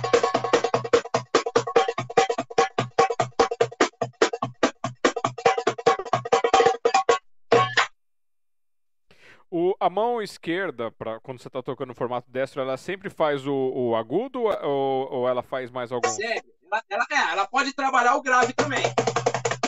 Mas ela é praticamente ela trabalha no agudo. Por quê? Porque a gente chama essa batida aqui de tac, né? Ou seja, ela é uma batida aguda. Né? Então, essa batida executada com a mão esquerda, o tac, né? T-A-K, ela se divide em tá e cá. Então, o tá ele é relacionado com a mão direita e o cá com a mão esquerda. Só que o derbaque tem um, uma curiosidade que muitos percussionistas às vezes é, passam por esse processo e é, é a parte mais é, complicada para eles. Por quê? Porque o K a gente faz com o dedo anelar da mão esquerda. Ou seja, é um dedo que a gente só serve para pôr aliança. E olha lá, coçar o ouvido, alguma coisa assim. Não serve para tocar. Entendeu? E qualquer outro instrumento de percussão, você acaba usando todos os. A, a, a mão ou só os dois primeiros dedos que você acaba usando. Na percussão egípcia, por exemplo, a gente usa o K. Né? Só o anelar. E o outro inteiro e o outro só o anelar. E o dedinho usa? Não, o dedinho não, mas a gente usa para fazer floreado, ó, para fazer brincadeira ele aparece. Ah. Mas ele não tem, ele não tem força suficiente para para sair uma nota. e aí, seguindo essa, esse negócio, passando por esse momento de pandemia que não pôde se apresentar com as artes, ele fez o segundo Construção do Solo de Derbach 2021, abordando Construção montagem. do Solo de Derbach, e aí já é a evolução do primeiro livro, né? É como você vai aprender aqueles ritmos que você aprendeu no primeiro livro e vai transformar ele em composições, em solos, como é que você vai aplicar, como é que você vai tocar, como é que você vai vivenciar esse solo de percussão, tanto na visão do músico como na visão da bailarina. E aí ele coloca aqui estilos, os estilos, macros, micros, solos e muito mais com linguagem simples. E aí ele não Isso. tinha colocado aqui pra gente é, sobre o terceiro livro. Então o terceiro livro deve ser. Deve estar tá entre quando é, o terceiro livro é recente, o terceiro livro saiu semana passada. Ah! Ele saiu semana passada, o terceiro livro. Já era para ter saído algum, algum tempo, né? Mas é, por conta dos atrasos aí de, de, de, das revisões, acabou saindo agora semana passada. Eu recebi o meu é, segunda-feira, né? É um livro que se trata praticamente sobre partituras né, dos ritmos árabes para quem quer se aprofundar, quem quer entender mais sobre as músicas tradicionais. Né? E eu posso arriscar que esse aqui é o único livro brasileiro que tem partituras árabes específicas dos ritmos árabes. E esse aí você também colocou algum texto poético, que nem você colocou naquele outro que você mostrou não, pra não, gente? Não, esse aqui, esse aqui não tem nenhum texto poético, porque esse livro aqui, ele, como ele é muito específico, ele não entrou é, em nenhum contexto poético, ele entrou mais num, numa terminologia mais técnica, né? Do, do ritmo. Então a poesia aqui não, não entrou aqui. A poesia mesmo está dentro do livro, que é você transformar todas essas notas aqui em som. Aí a poesia, aí vira a magia da, da música, né? E tendo aí essa sogra po é, poetisa, tendo o, o, cunhado, tendo, tendo cunhado, a, os filhos se, se, infiltrando, tudo. Você não, não, não, não, tentou se arriscar nesse lado poético, de escrever alguma coisa? Tem vontade? Tentei, tentei. Geralmente, é, as poesias feitas para a esposa, né? Eu até brinquei com ela que um dia eu vou lançar o, o, o, o conto do Mil e Uma Noites do Marido Apaixonado. Entendeu? Que eram ah. os poemas que eu, que eu acabei fazendo para ela ao longo, né? Porque, como eu havia dito aqui no começo da live, eu conheci minha esposa no colégio, gente. Tá? Nós estamos 24 anos juntos, né? Entre casamento e namoro, 24 anos juntos. Então eu escrevi muita poesia, aquele aquele garoto apaixonado, né? De querer fazer uma poesia, entregar para namorada. Aí foi passando os anos e eu continuei escrevendo tudo, mas nunca pensei em publicá-los, é, desenvolver. Eu vejo minha sogra fazendo, eu acho um mais bonito que um outro, né? É, inclusive, é, os, os aikais que ela publica, assim, eu acho fantástico. É, poesia com, com a imagem ali. Nossa, eu fico assim encantado. Meu cunhado, que, como o pessoal sabe, aí o Luiz aí, que é vira e mexe aí, faz as apresentações dele, as poesias dele, entendeu? Logo, logo agora ele tá cantando, dançando também, que esse daí faz de tudo também, entendeu? Então, logo, logo ele tá aparecendo. Então, assim, eu sempre vi, né, eles fazerem isso daí, mas assim, eu nunca me arrisquei assim muito nessa, nesse lado poético, né? É, eu, eu brinco que assim, eu, eu sou aquele cara que pega a, a poesia, sinto a poesia e transforma a poesia em solo, em percussão, em música, em notas, né? Mas esse, esse material que você tem, você tem ele guardadinho em acervo para de repente trazer ele para a luz do dia? Ah, tem, tem com a esposa, né? É só, aí tem que pedir a permissão em duas vias cartório. ô, ô, ô, Nuri, é. aí ó, eu acho que você está na hora de incentivar ele também a, a começar aí o, o, o a, a, publicar as coisas dele. Nem que você. Ó, é. traz ele para participar com a gente aqui no livreto. Ele como é, põe uma. É, aqui, então, eu, eu assim. até brinco que eu vou. Ela, a minha sogra acabou escrevendo sobre a minha filha mais nova, a Jadinha, Jadinha o pé de feijão, né? Contando uma, uma, uma passagem que ela contou aqui, que a gente pegou os trechos dela e transformou ela em coisa. Eu falei para ela que um dia eu vou fazer um, um, livro contando aí só sobre as poesias da Jade, porque a menina é novinha, mas solta cada pérola assim que dá para virar um livro. Olha só. Então tá na hora de você também ser picado por esse bichinho, hein? Da poesia. é, entendeu? Quem sabe, quem sabe, né? É que assim, uma hora a gente tá aqui, outra hora tá lá, aí precisa tá sempre escrevendo, mexendo alguma coisa, quem sabe? Entendeu? Eu, eu brinco que esse terceiro livro aí é, veio aí para ficar. Quem sabe aí os próximos eu começo a mudar de ramo, entrar para um lado poético, né? Alguma coisa assim, um lado infantil, que como eu vivenciei muita a, infância das minhas filhas, né? A gente tem muita história para contar. Quem sabe eu não transformo isso em conto, né? Faço uhum. um livro cheio de contos, né? E eu nem vou aparecer porque eu vou lendo aqui. É, desde então, tem ministrado aulas, cursos e workshops em parceria com professores e bailarina, bailarinas renomadas nacional e internacionalmente. Então, lá no seu canal ou no canal de outras pessoas, como é que é, é esses, esses cursos, essas coisas? Então, é, o, engraçado é que é o seguinte, ó, é, vamos lá, gente. Eu, eu toco há 20 anos já, né, de derbaca. Eu tenho 20 anos de percussão.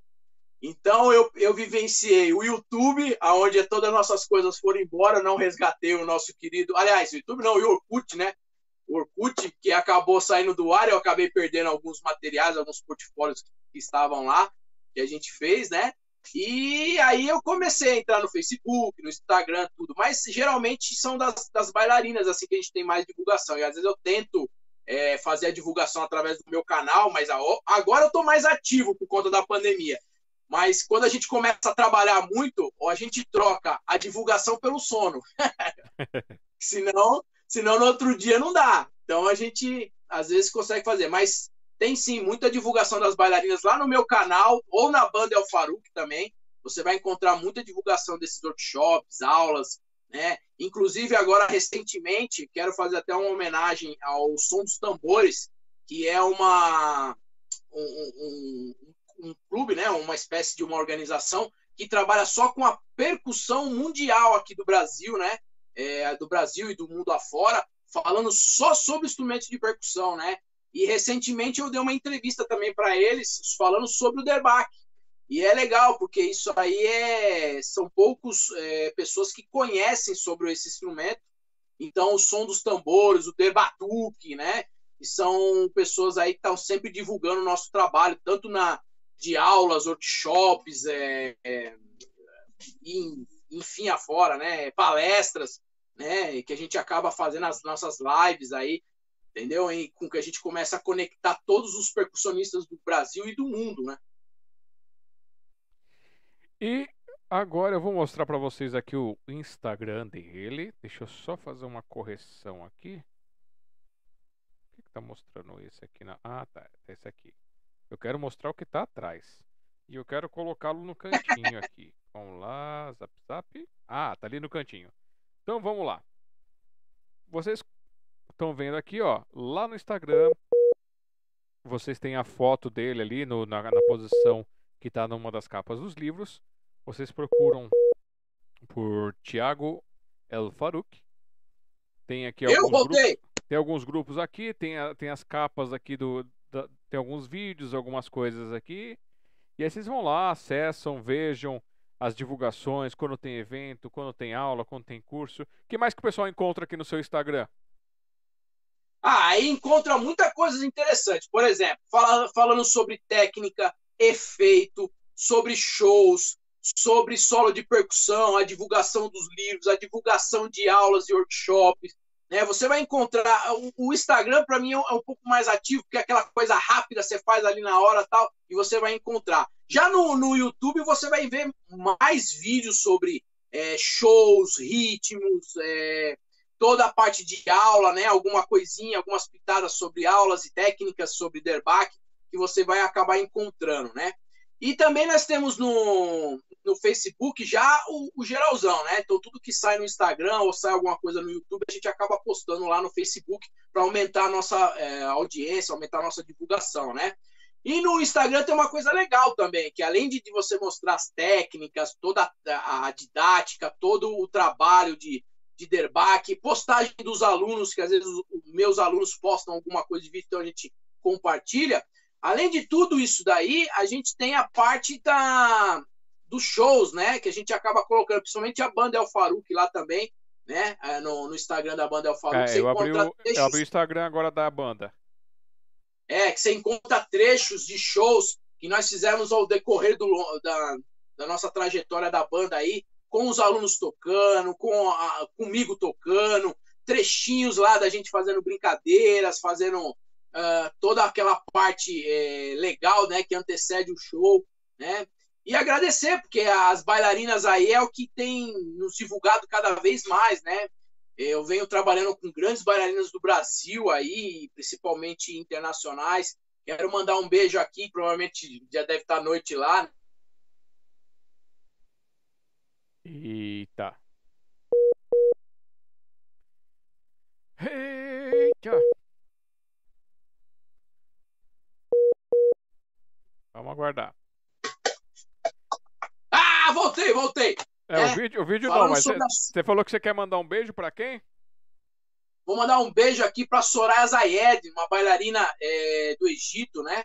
É, um beijão especial para ela, que é uma bailarina internacional muito famosa lá e aqui uma referência aqui nossa brasileira. E gostaria de mandar um beijo também que eu não posso esquecer, uma pessoa que me ajudou muito no começo de carreira é a Shahar Badri. Ela está na, no, na Inglaterra agora, né? E eu queria mandar um beijão para ela, se ela estiver lá assistindo no meu canal, ou alguém comentar com ela lá, fala que eu mandei um beijão para ela, porque ela foi a que me trouxe os primeiros DVDs na época sobre solo de derbaque, sobre derbaquistas, e a gente pôde aprofundar cada vez mais nesta área aí que hoje, é, para mim, é tudo, né? Ele acaba é, me trazendo sempre para o derbaque, assim, que dá um, um estímulo muito grande. Bom, é, eu antes de eu ir, de eu ir para minhas perguntas finais, porque já estamos, já estamos chegando na terceira hora, então a gente vai para aquele. Opa! A gente vai para a parte de encerramento, considerações, essas coisas. É, os seus livros, a gente falou dos livros, falou dos livros, mas o pessoal não sabe quanto que, que eles, quanto que é o, o, o valor do livro, e é, se tem frete, se não tem frete, como é que é o esquema? Bom, o esquema é o seguinte, é, se, eu não, se eu não me engano, tá, gente? É, vou dar um valor aqui superficial, tá em torno de 60 a 65 reais, né? O frete é calculado pelo próprio site, né? Porque cada um está numa uma região do Brasil, então é, vai ter lá a tabelinha do frete para você poder adquirir os livros, né? E eles são uns livros riquíssimos, tá? Livros com 162, 163 páginas de conhecimento e o último agora com 263 páginas, né?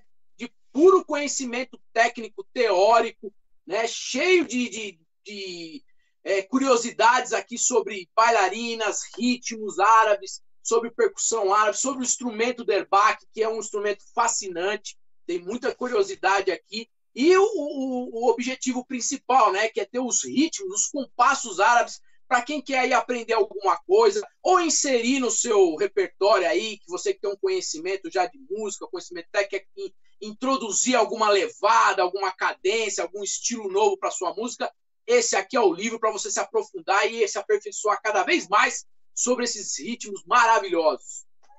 Então vocês vão lá, olha aqui, chama no Instagram, conversa com o Thiago El Faruque, no Facebook ou pelo clube, é, clube dos Autores, vocês também podem comentar. Perfeito! E vamos lá agora para outras perguntinhas finais. Manda, manda! Você na dança? Dança algo? Danço. Danço qualquer coisa. Que me pôr aí, eu tô dançando. Forró, é funk, é pop, é dance, é dança. Até, até árabe. Tem uma apresentação pra mim no Instagram lá fazendo uma dança árabe. Ó. Oh. E na parte de artesanato, tem alguma aptidão? Desenho, Sim, pintura? Eu, eu praticamente sou eu que bordo as roupas da minha esposa de dança do ventre costura e bordo. Tem habilidade com a parte de, de pintura, com desenho? Tenho, tenho. Também fiz algumas pinturas, inclusive fiz um quadro para minha sogra. Fiz alguns quadros que eu acabei é, deixando em casa mesmo, mas nada assim, só de brincadeira. Gosto muito de pintar, gosto muito de bordar. Bordar é quase que uma profissão para mim. Eu faço muitas roupas e pintura também. Olha só. Depois você põe essa, essa, esses desenhos seu aí, tira uma foto, põe no Instagram pro pessoal conhecer um pouquinho esse lado do, do desenhista. Ah, pode, pode, deixa comigo, deixa comigo. Agora eu tô numa fase meio Naruto, que as, as crianças estão querendo assistir Naruto. Tô desenhando uns Naruto lá, uns, uns, uns anime lá diferentes. E questão de teatro, tem algum envolvimento? Já teve? Tem vontade? É, eu participei dos espetáculos de dança, porque às vezes aparecem os espetáculos temáticos, né? Então eu já apareci como sultão, o, o pai da, da princesa, entendeu? Como a. Eu já fiz de tudo. O Pluft, o Fantasminha. Eu fiz uma peça com a minha sogra, onde eu fui o Pluft, o Fantasminha.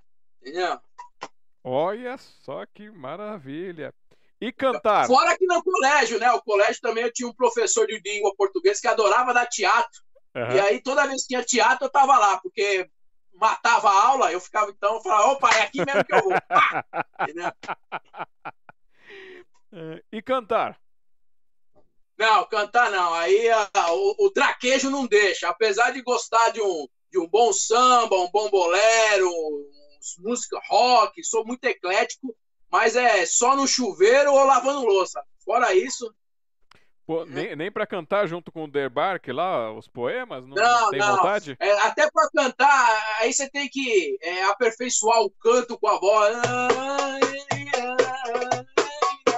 Não, não sai, aí fica faltando as palavras. Mas tem vontade de, de, de, buscar um aperfeiçoamento nisso ou não? Vai deixar pro. Não, não, isso aí eu deixo para a próxima geração. Isso aí eu prefiro bordar, tocar, pintar, fazer teatro, performance, faço tudo, mas cantar não, o gogó não deixa. Entendeu? Já tentei cantar em rodas de samba com os amigos né, da, da, da faculdade, mas não, não, é, fui até excluído. O pessoal falou, Thiago, fica no tantã aí que é melhor. nem, nem pra cor os caras me chamavam. Então. E tem alguma arte, alguma coisa que você gostaria de aprender, que você tem vontade, que você não sabe? Olha, é, eu acho que assim, a gente, eu tenho vontade de aprender. Se eu pudesse, eu aprenderia tudo. Eu gostaria de tocar outros instrumentos, como eu falei. Eu gostaria de ter aprendido a tocar um saxofone. Gostaria de ter aprendido a tocar um, um anum, né? Que é aquele, aquela harpa deitada que eu acho muito bonito, um alaúde, né? Mas, assim, algumas coisas também levam a gente para outros caminhos, né? Eu, por exemplo, em cordas não faço muito sucesso, mas talvez um saxofone eu gostaria muito de, de ter aprendido a tocar um saxofone. E um teclado, já, já tentou brincar com teclado, bateria? Ah, o teclado a gente arranha, né? Mas o teclado, assim, ele não, não me traz a empolgação que o, o, o, instrumento de percussão me traz, né? Apesar do, do teclado ser um instrumento de percussão, né? É, mas não me traz aquele, aquela pegada que o Derbac tem, né, que o Carrom tem, que a bateria tem, que o atabaque, que o, o chocalho, o afoxé, o pandeiro, o rique, a tabla, outros instrumentos são mais atrativos para mim do que o teclado. Eu, eu gosto mais dessa coisa de sentar a mão, fazer, conduzir, né, do que tra trazer tudo para melodia, né? Mas a gente arrisca, se precisar, Precisar dar duas notas aí, nós põe lá dó, ré, dó, ré e nós vamos embora. e é assim, no, no Derbach, então, já que é o seu instrumento aí e que você faz, leciona tudo, tem uma idade mínima para começar, uma idade máxima? Não, não, não, existe idade mínima nem idade máxima, né? Porque assim, é, é, nos países árabes, quando a criança nasce, ela sempre ganha um Derbach, né? Porque já é da própria cultura deles. Então, desde pequeno, eles estão sempre tocando. Se você for no, no qualquer país árabe, comprar um instrumento árabe, precisar de alguém para tocar, qualquer um que estiver lá na rua, eles tocam. Entendeu? Então, assim, não tem, não tem idade para você tocar. Você, você consegue ver a criança ao adulto mais velho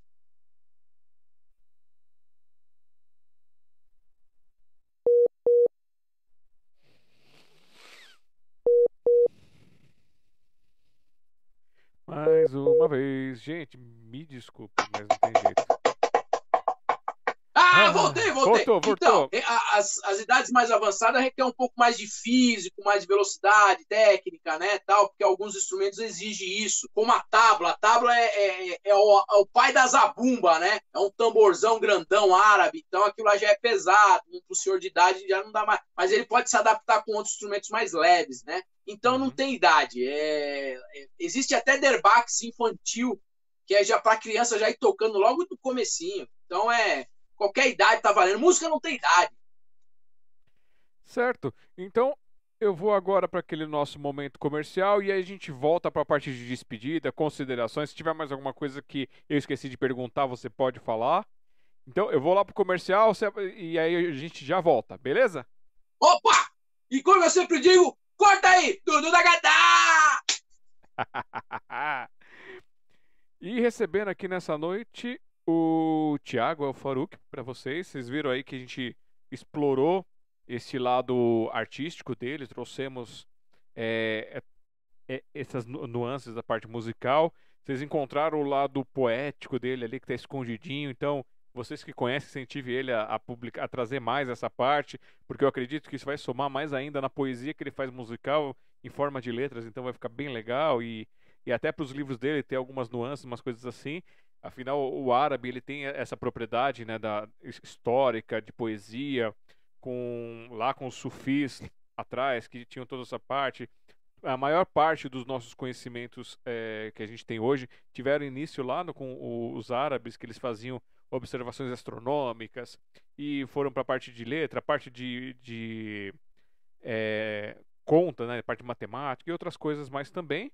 E a gente tem que quebrar alguns tabus que colocam aí de determinadas culturas ser isso, ser aquilo, essas coisas, porque como a música, o mundo não deveria ter barreiras, né? A gente deveria ter respeito pelos outros. E aproveitar aqui nesse momento falar para vocês Todo último sábado nós fazemos o Café com Poesia. Neste momento de pandemia estamos fazendo só o digital lá no youtube.com/barra Café com Poesia. Você pode mandar áudio, vídeo ou entrar ao vivo com a gente em vídeo chamada para fazer sua poesia, sua dança, o que você quiser. É, só mandar lá no número, vou pôr aqui na tela para vocês. Opa, não, já estava ali na tela. Oh, aqui, ó. 55 11 3929 4297 é o nosso WhatsApp. Aí você manda o áudio, o vídeo, ou no dia da, da, da apresentação você manda assim: ah, eu quero entrar ao vivo. E aí a gente faz um. coloca você intercalando com o pessoal que tem essas artes. É, nosso Café com Poesia é um sarau multicultural, então tem de tudo. O presencial tem dança, tem música, tem interpretação, tem poesia, tem, tem de tudo. Do, da pessoa iniciante, que tá, quer dar o primeiro passo ali, até as pessoas que já são profissionais, pessoas que já estão mais tempo fazendo isso, porque a gente faz esse, esse encontro gostoso, é, abraça as pessoas, incentiva. Quem quer receber algumas explicações, a gente tenta explicar um pouquinho mais ali. E é aberto o microfone e é aberto para as pessoas assistirem ao vivo é, gratuitamente ou participarem também gratuitamente. A gente tem a nossa mesinha lá de quitutes, que o pessoal traz, quem pode, traz alguma coisinha, coloca na mesinha. Tem o café que a gente faz lá, que a Eva prepara e fotografa, filme, registra, traz isso tudo para vocês com muito carinho, com muito amor e loucura, porque tanto a Sociedade Mundial dos Poetas quanto o Café com Poesia não tem nenhum patrocínio é, privado ou é, público.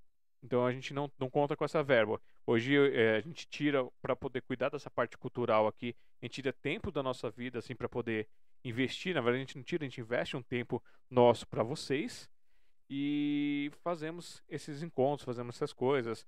É, vou, a gente vai pegando, pega, às vezes precisa comprar alguma coisa e tira do bolso, mas graças a algumas iniciativas, algumas pessoas, a gente começou a ter uma verbinha onde eu pego esse dinheiro, coloco numa conta que eu reservei só para isso. E quando precisa é um cabo, é uma iluminação, é um negócio assim que eu vou comprando. E quando tem alguma coisa que é um pouco mais caro, a gente junta aquele dinheiro e adquire.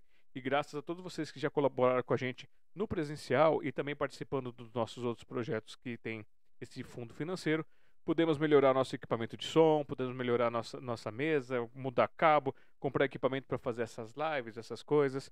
Algumas coisas são emprestadas ainda. Tem aqui o meu vídeo que eu ensino a fazer iluminação. Essa iluminação que vocês estão vendo aqui é caseira, eu que fiz e gravei e trouxe para vocês. E vocês podem é, ver muito mais aí do nosso projeto.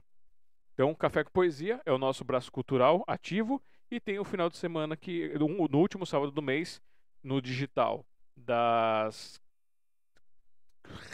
15 horas até as 18 a gente faz o nosso encontro e quando voltar para o presencial a gente vai colocar o café presencial no último sábado e no segundo sábado vou fazer o digital para poder manter essa intercalação para que todos de qualquer lugar do mundo possam participar com a gente. É... Para quem quer ajudar o nosso projeto, você pode entrar no apoiar.smdp.com.br, tem várias formas, tem da financeira até a incentivando, escrevendo comentários, compartilhando, é, dando like, dando dislike, passando para as pessoas, tem todas as nossas redes sociais. Quem pode financeiramente, pode fazer pontualmente, tem, tem os bancos, tem o Pix aqui em cima, contato.smdp.com.br. Ou quem pode virar padrinho, virar madrinha, tem também o meio de virar madrinha, seja pelo padrim.com.br café com poesia, ou é, diretamente nas contas tudo, e eu jogo tudo centralizado para esse canto. Outra forma de nos ajudar é um outro projeto que eu comecei. É, a gente está agora na sétima coleção, a gente começou lá em 2014, que é os livretos.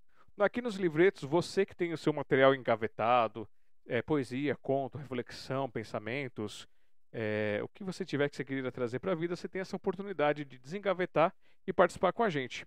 15 reais por página. Você entra com uma página que você manda a sua foto, o nome, mini biografia, uma biografia mais extensa para pôr no digital. E aí a parte de texto aqui da página com a biografia é de 32 a 34 linhas. Se você quiser participar com mais páginas, é, a segunda ou a terceira página, você vai ter aí em torno de 34, 36 linhas e a gente vai encaixando aqui fazendo isso. Cada página participada é 15, então uma é 15, duas é 30, três é 45 e o valor do frete para qualquer canto do Brasil é de R$ reais. É, esse projeto aqui do, do, do Pílulas também, desde a coleção No Olhar da Poesia, tem saído formato e-book em PDF, que fica no ebook.smdp.com.br. Vocês podem baixar gratuitamente e conhecer essas artes maravilhosas. Tem nosso outro projeto lá no, no blog da Sociedade, que é as Pílulas de Poesia, que a gente fez a primeira edição de 2019 a 2020. Foi um ano de poesia. Toda manhã, às 7 horas da manhã, as pessoas recebiam nas redes sociais e na postagem do blog a poesia pra, da, daquele artista e divulgamos 30 artistas durante um ano fazendo todo esse processo e a gente vai fazer uma segunda edição. Fiquem atentos que logo mais a gente traz. O volume 2 da nossa, a nossa coleção ela é sempre feita em 12 volumes, que a intenção é que saia um volume por mês, assim você tem a oportunidade de participar.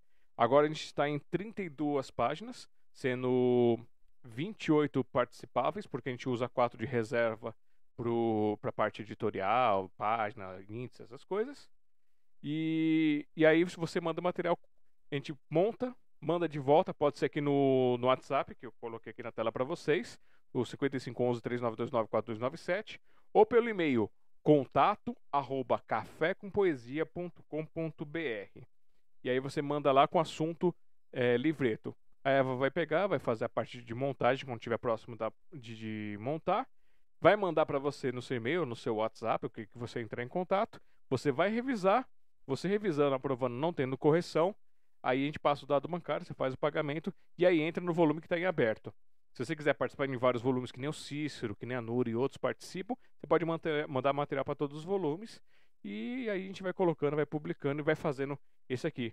A gente ganha um pouquinho aqui, um pouquinho ali e vai criando esses projetos maravilhosos para vocês, para poder manter toda essa maluquice aqui, que nem a sinopse também foi uma outra maluquice, para poder fazer um registro histórico, é, mundial, cultural das artes que existem, desde aquele que é desconhecido até aquele que já é renomado. A gente tem aberto espaço, tem sido maravilhoso, tem sido uma experiência fantástica conhecer cada uma dessas pessoas com esses fragmentos.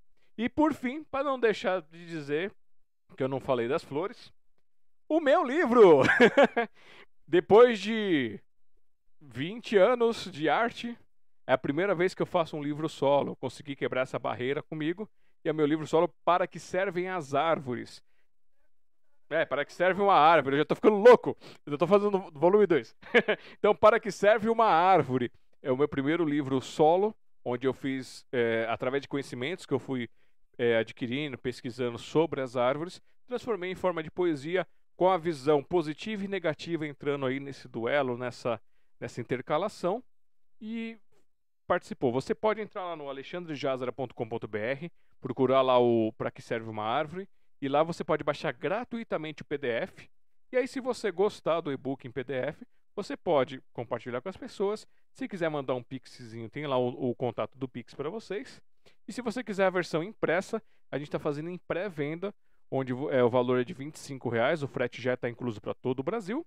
E aí você entra numa listinha de pré-venda, depois de umas duas, três semanas, eu junto todo mundo que já fez a compra ali na pré-venda, é, faço a parte da capa e faço a montagem e mando para vocês. Esse livro e o livro do do Café com Poesia, ele é feito artesanalmente aqui com a gente. A capa a gente faz fora, com algum fornecedor, a gente tem esse problema de fornecedor, mas a gente vai contornando. E a parte de miolo, a parte de grampo, corte, acabamento, essas coisas a gente faz aqui dentro para vocês. Se você quiser um livro mais elaborado, um livro mais é, com mais páginas, com outro tipo de acabamento, a gente também tem esse tipo de serviço. Mas isso é uma outra história que quem quiser vai lá, é, entre em contato com a gente que a gente explica a mais. Eu acho que eu já enrolei aqui bastante, já passei bastante informação. Conto com vocês para estarem participando. Visitem lá, alexandrejazara.com.br. Devo resgatar meu projeto das músicas também, começar a colocar para vocês. E vamos voltar para a nossa arte de hoje, que é o Tiago El Faruqi. Músico, professor, escritor, poeta, do físico, na parte de educação física, poeta da música, poeta na, na, escrita, na vivência de vida e ainda vai ser o poeta da escrita poética também. A gente vai, vai cutucar ele até sair.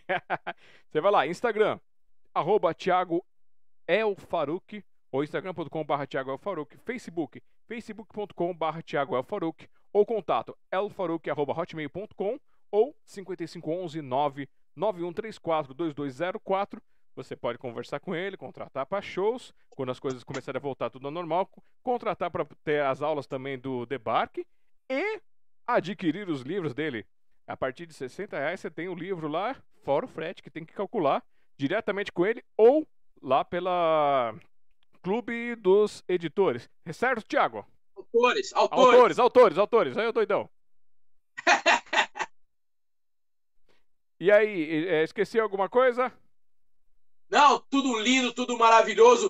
Galera, como eu sempre digo, aqui é um instrumento maravilhoso árabe para vocês conhecer um pouco mais, é, aproveitar, se aprofundar. Temos aí o livro, temos aí algumas poesias. Quem sabe, quem sabe ainda não escrevo de poesia, logo, logo mais. Já tem aí três livrinhos aí, quem sabe não aparece de poesia. E nós temos aqui todo esse repertório de músicas aqui que vocês podem estar tá adquirindo. Me procurem lá, me chama, manda lá um e-mail, manda uma mensagem, vamos bater um papo, pode ir lá entrar e puxar um assunto lá que a gente desenvolve lá tranquilamente. E aí temos também a Maria Cristina aqui, que ela não tinha dado boa noite, mas está acompanhando com a gente. Maria Cristina, beijo a todos que. Boa noite! A todos que estão chegando agora, depois é só voltar a barrinha lá pro começo, assistir o começo. Se não quiser assistir agora, assiste depois, assiste um pouquinho por vez, compartilha com assiste todo mundo. Assiste tudo, alto, altos papos! É, isso aí. E bom dia, boa tarde, boa noite, onde vocês estiverem. Recebemos hoje o Thiago El Faruque. Tiago, tem mais alguma consideração? A tela é sua. Diga o que quiser, fale o que quiser, e aí a gente volta para a despedida. Ah, eu queria agradecer, agradecer a oportunidade aí do Alexandre, você ter aberto a, a casa para mostrar o meu trabalho com o Derbach. Prometo que estarei no Café com Poesia fazendo lá um barulho legal, divertido lá, um show maravilhoso. Né? Eu, minha sogra, meu sogro, as pequenas, todo mundo lá levando essa arte aí mundo afora. Queria agradecer também a, a todas as bailarinas, meus, a, meus queridos alunos que é, fizeram parte de todo esse processo né, do, do, dos livros, porque sem eles também a gente não ia conseguir desenvolver material para que isso acontecesse. Né? A, como eu já disse, as bailarinas, a minha esposa, a Mala, que é a que sempre me apoia, minha sogra, meu sogro, meu cunhado, né, que sempre me ajuda aí nos projetos, nas loucuras aí que a gente sempre se propõe a fazer, né? E agradecer a todos vocês que estiveram com a gente aqui né, curtindo, se divertindo, dando muita risada, muitas idas e vindas, mas estamos aí com o Dundum Takatá, uh, se precisar. E vão lá, curtam, curtam bastante lá os meus vídeos, meu Instagram, meu Facebook, meu YouTube. Vamos, vamos, vamos subir esses números aí, galera!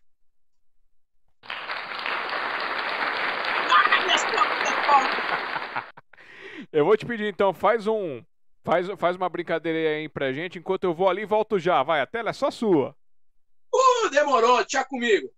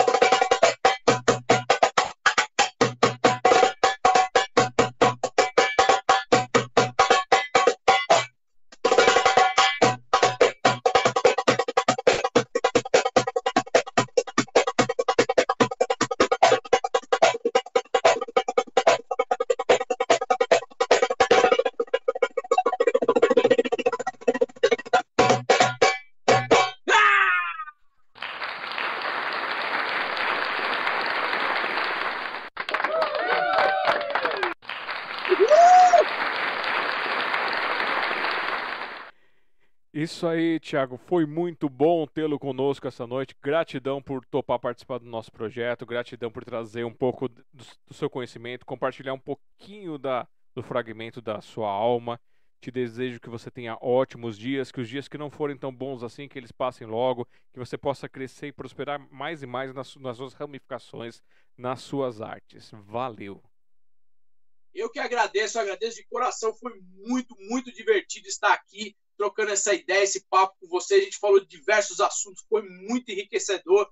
Agradeço, agradeço muito por tudo, pela oportunidade de estar aqui com vocês hoje, fazendo esse, essa coisa que eu tanto amo, que é trazer essa um pouquinho dessa essa minha arte, essa alma para fora aqui, para brincar um pouquinho com vocês.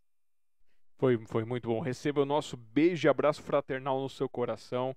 E estamos aí. Quando você quiser, tiver mais livro para lançar, fala com a gente para a gente poder ajudar a divulgar também. Com certeza, com certeza. Agora que eu já sei a fonte, nós vamos junto.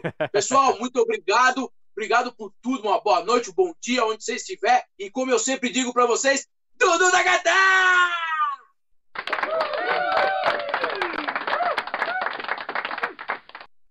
Então, muito obrigado a todos que escreveram aqui no nosso chat, que participaram com a gente, que assistiram em outros lugares, que vão assistir. Nuri Silva, Luiz, é, a família Dias Fernandes, é, a Mala, que as pequenas, a todo mundo aí, maravilhoso beijo para vocês. Ao Márcio Said, muito obrigado. Fagner Albuquerque, Dulce Helena, Elinaura Alves, que eu ver quem mais que estava aqui, a Glafira, a, é, a Mora Alves, o Curgel Sasquatch Overland, que é o canal do Luiz Filho, que traz bastante coisas legais para você, para quem gosta de Overland e Gurgel e, e essa parte aí todo off-road. E também tivemos aqui a Eliana Faveiro. Quem mais que tivemos aqui? A Rosa Zupo, beijo para você. Humberto Sagawa. É, Elida Souza Cardoso, beijão para você, Elida. Deixa eu ver se faltou mais alguém aqui. Se eu esqueci mais alguém. Tá, tá, tá, tá, Ah, claro, não posso esquecer também. Maria Cristina Arantes, muito obrigado por estar aqui com a gente. Desejo a todos que vocês tenham ótimos dias. Que os dias que não forem tão bons assim, né, Tiago? Passem logo e a gente se apegue nas coisas boas. Vamos, vamos para frente, gente, porque atrás vem gente.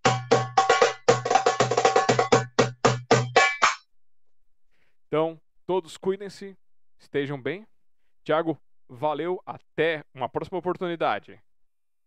Eu que agradeço, muito obrigado. Até mais. Gente, precisar de mim, só chamar lá no Instagram do Thiago Alfaruque. Estamos junto. Não esqueçam, usam máscara, se cuidem, pelo amor de Deus. E nos, nos despedimos essa noite aqui, dizendo a todos muito obrigado por quem estiver aqui. Bom dia, boa tarde, boa noite, onde vocês estiverem. É, esse é o projeto, esses são os projetos da sociedade, do Café com Poesia, essa, mala, essa loucura com amor e poesia que a gente tenta trazer para vocês. Vão lá, apoiar.smdp.com.br, contato.smdp.com.br, baixe seu e-book no ebook.smdp.com.br, participe no 5511-3929-4297, visite meu site aqui, alexandrejazara.com.br para vocês, e eu sou Alexandre Jazara, tentando deixar o mundo um pouquinho melhor de quando eu cheguei aqui. Até a próxima quinta. Valeu!